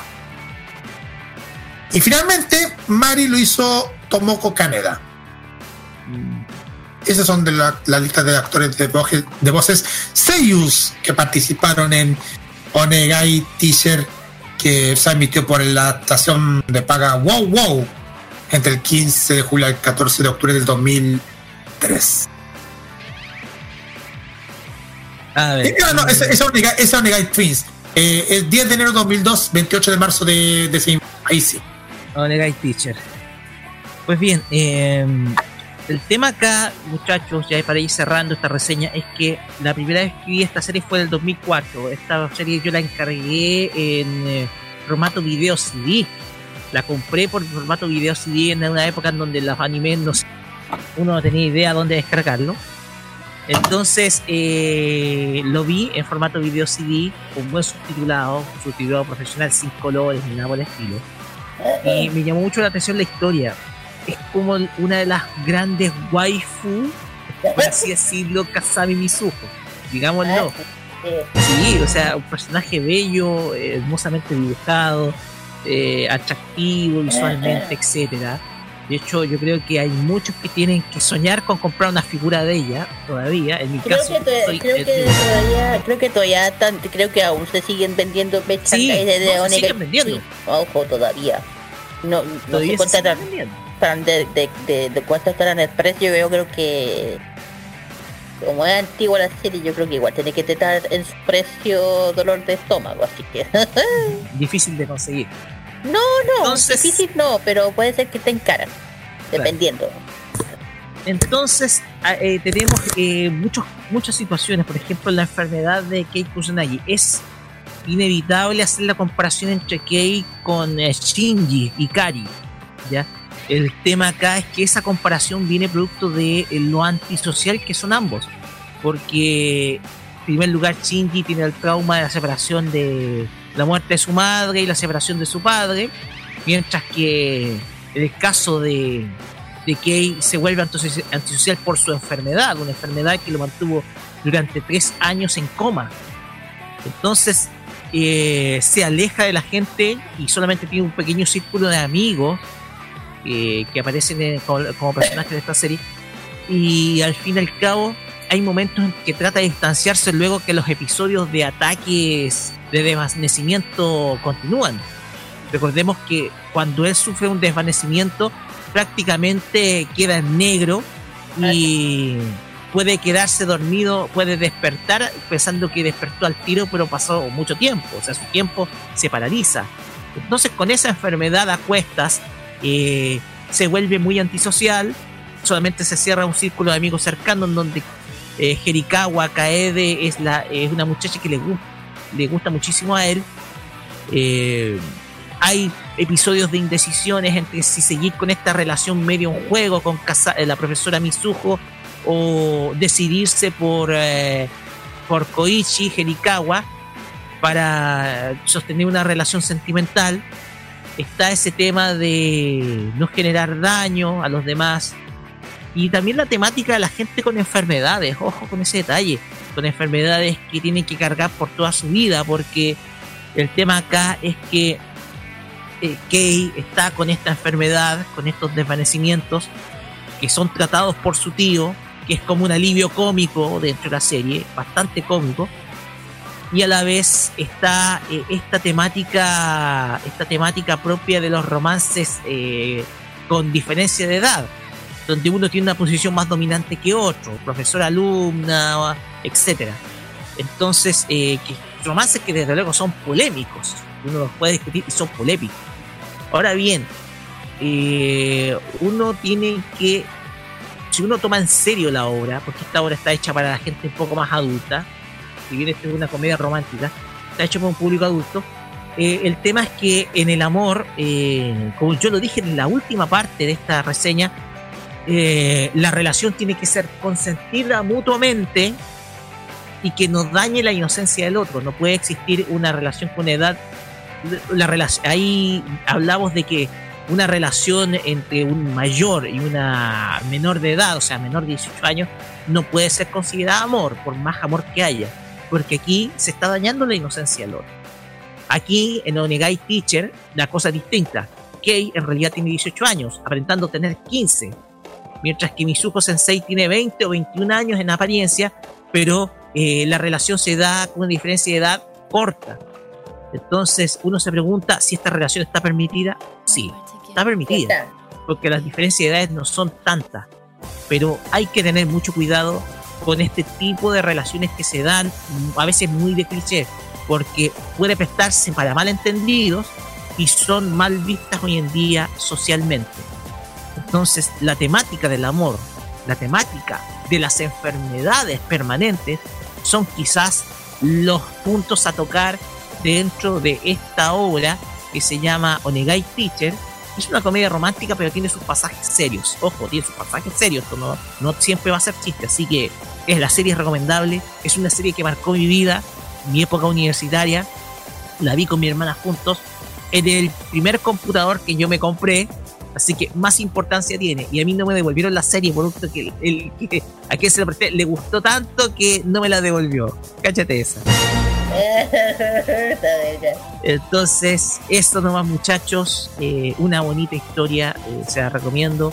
Véanla. Y ojo, eh, la cantante que canta los opening y ending de esta serie, que es Kotoko, lanzó un disco en ese año llamado Stokesia, que es un disco 100% dedicado a Onegai Teacher, con canciones de la serie, pero interpretadas por ella. Y es un disco que se comercializó en Japón, ¿ya? Para que ustedes puedan averiguar acerca de la música de Onegai Teacher. Está el disco Stokesia, que está dentro de la discografía de Kotoko, para que ustedes la puedan escuchar. Ya con esto finalizamos la reseña anime de esta semana. La próxima semana traemos otra serie y nos vamos con música. Vamos a escuchar primero el opening y en el opening, interpretado por Kotoko, esto es Shining Star, que es el opening de Onegai Teacher, y el ending también interpretado por Kotoko, que es Sora no Moride, que es el ending de la misma serie. Vamos y volvemos. ahora sí, ahora sí, con el Asia Top Chart. Acá en Farmacia Mutua.「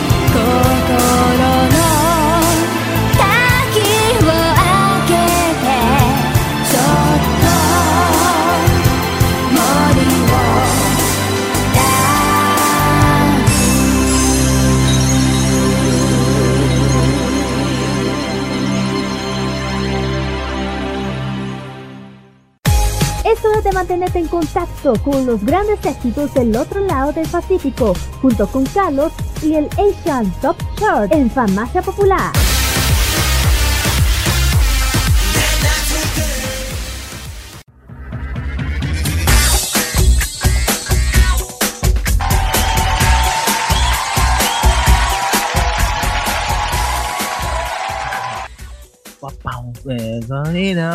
No, eso no. Seguimos acá en Farmacia Popular por modo radio. Bueno, nos recuerda es- esa música, nos recuerda esa década, esa década de inolvidable que es la primera década del 2000. Y Carlos Pinto nos lleva ahora, pasamos de Seúl, la semana pasada, estamos en Seúl y ahora nos vamos a Taipei. Así Sí. es. Para escuchar lo mejor de Asian Top Chart, pero esta vez de Taiwán.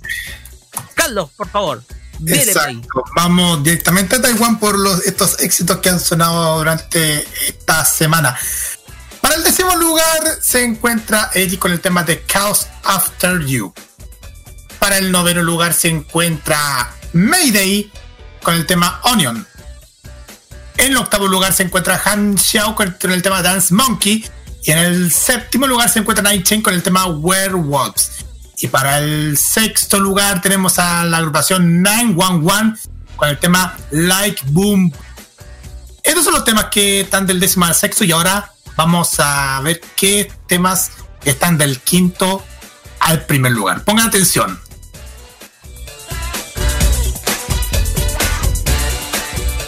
En este recorrido de los éxitos de Taiwán, el quinto lugar se encuentra Oyasen con el tema Without You. Para el cuarto lugar se encuentra Eric con el tema What's Wrong. Para el número 13 se encuentra Isou, que nos presenta el tema Wait. Y en el segundo lugar tenemos a Heavy Teen con el tema One After Another. En el primer lugar, la que vamos a escuchar ahora es la agrupación A31, que nos presenta el tema Miss You 3000.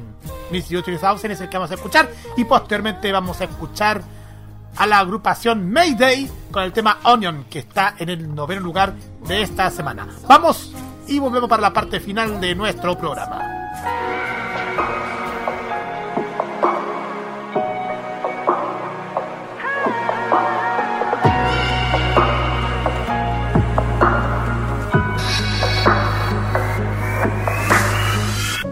当爱情遗落 成遗迹，用伤心刻画成回忆，想念几个世纪，才是刻骨铭心。若能回到冰河时期，多想把你抱进处理，你的笑多疗愈，让人。深夜苏醒。失去的风景，像座废墟，像失落文明。能否一场奇迹，一线生机？能不能又再一次相遇？想见你，只想见你，未来过去，我只想见你。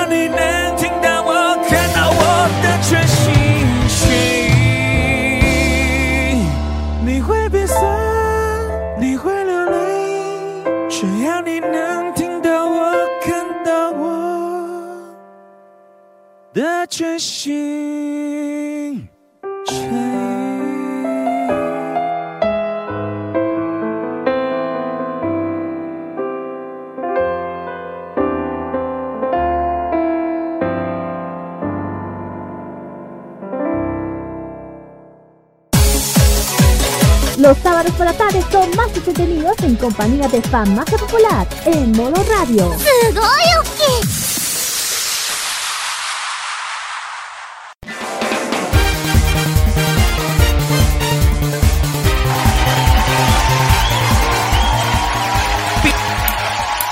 De esta manera terminamos este capítulo 145 de Famacia Popular acá por Modo Radio y llegamos a la sección de saludos. Sacamos la rabia porque los imbatibles ya nos están presionando, ya están tomando palco en el otro estudio. Comenzamos con Kida. Uh eh, -huh. Un, saludo, eh, eh, muy grande a los que nos estén escuchando, mi familia, amigos, etcétera, a la Alice, al Rader, a los que siempre saludo. Y ya dije, hay una encuesta de Game Mode de Shiny contra Exxon. Por favor, ellos voten, dejen el comentario para ver que para el próximo capítulo Game. Eso. Necesitamos power con esto. Mi parte, saludos, empecé a saludar a la gente que, que nos han escuchado el pasado jueves en Game Mode Saludos especiales también a Nora Yanis y a Ignacio Sarmiento y también a Juan Esteban. También saludos también a la Alice y a Ravel que estuvieron el jueves con nosotros. ¿Y tú, Roque? Ah, sí, de mi parte, un saludo muy especial a, a quien se lo ha dedicado durante esta semana, Francisca. Ojalá que te recuperes. Queremos nuevamente volver a verte. Saludable, siempre alta, siempre tan amable. Y un saludo especial para ti. Y todos a los que nos escuchan desde el extranjero también. Un saludo a Villa de Castilla-Flores, a Betuchica, a Ernesto Corea, eh, a Vane y a todos ellos. Un gran, pero gran saludo. Pues bien, con esto nos despedimos de este capítulo. No sin antes eh, anunciarles que mañana se pueden escuchar la repetición de este programa a las 15 horas, a las 3 de la tarde, después de la repetición de La Cajita. Y nos despedimos. Y obviamente este capítulo va a estar en los podcasts de Farmacia Popular el día lunes. Con esto nos despedimos y vamos a escuchar un último tema para eh, ir cerrando este programa. Esto es, al igual que la canción de cierre de la semana pasada, es un cover hecho por eh, una cantante europea. En este caso no es cantante, sino cosplayer. Hablamos de Yusu Pion, cantante, eh, cosplayer belga, de Bélgica, pero de origen francés, quien hace este cover del ending 1 de Shingeki no Kyojin llamado Utsukuchiki Sangoku na Sekai, que es el ending número 1 de una de las series favoritas mías, es la voz de esta cosplayer, más que cantante, pero también tiene una muy hermosa voz.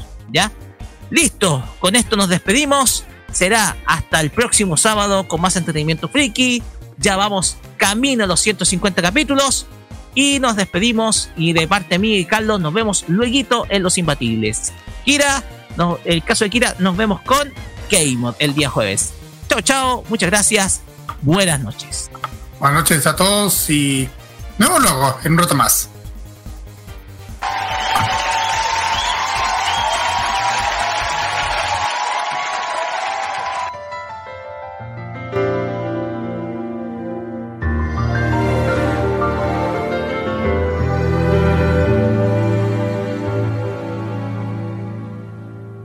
その夢は心の居場所。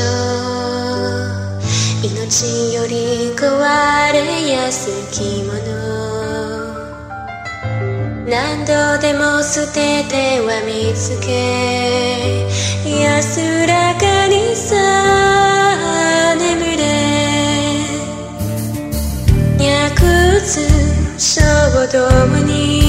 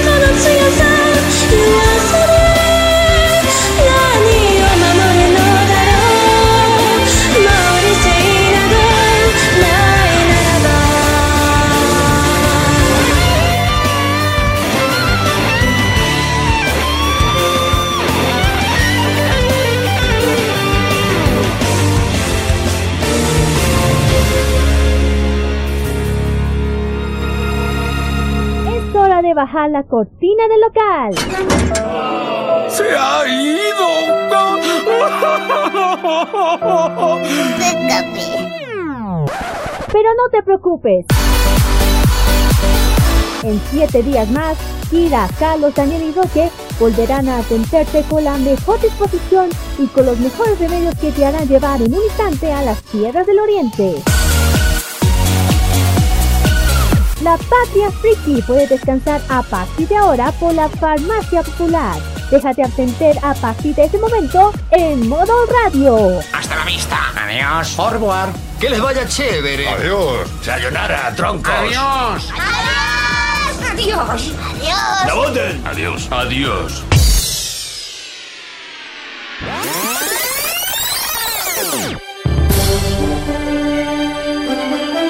Quédate con nosotros, porque en unos minutos vienen los imbatibles en modo radio. El que se escuche fuerte, ¡aplauso!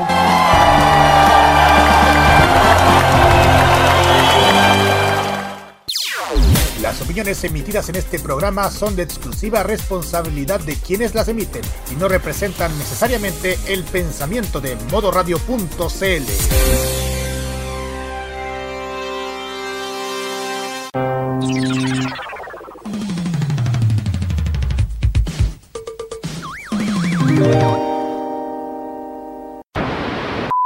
Prográmate con la información.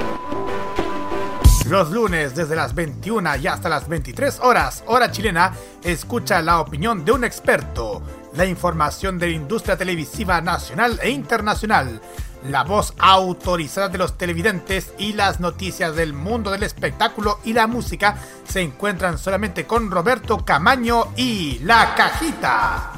Prográmate con Modo Radio. Modo Radio es para ti.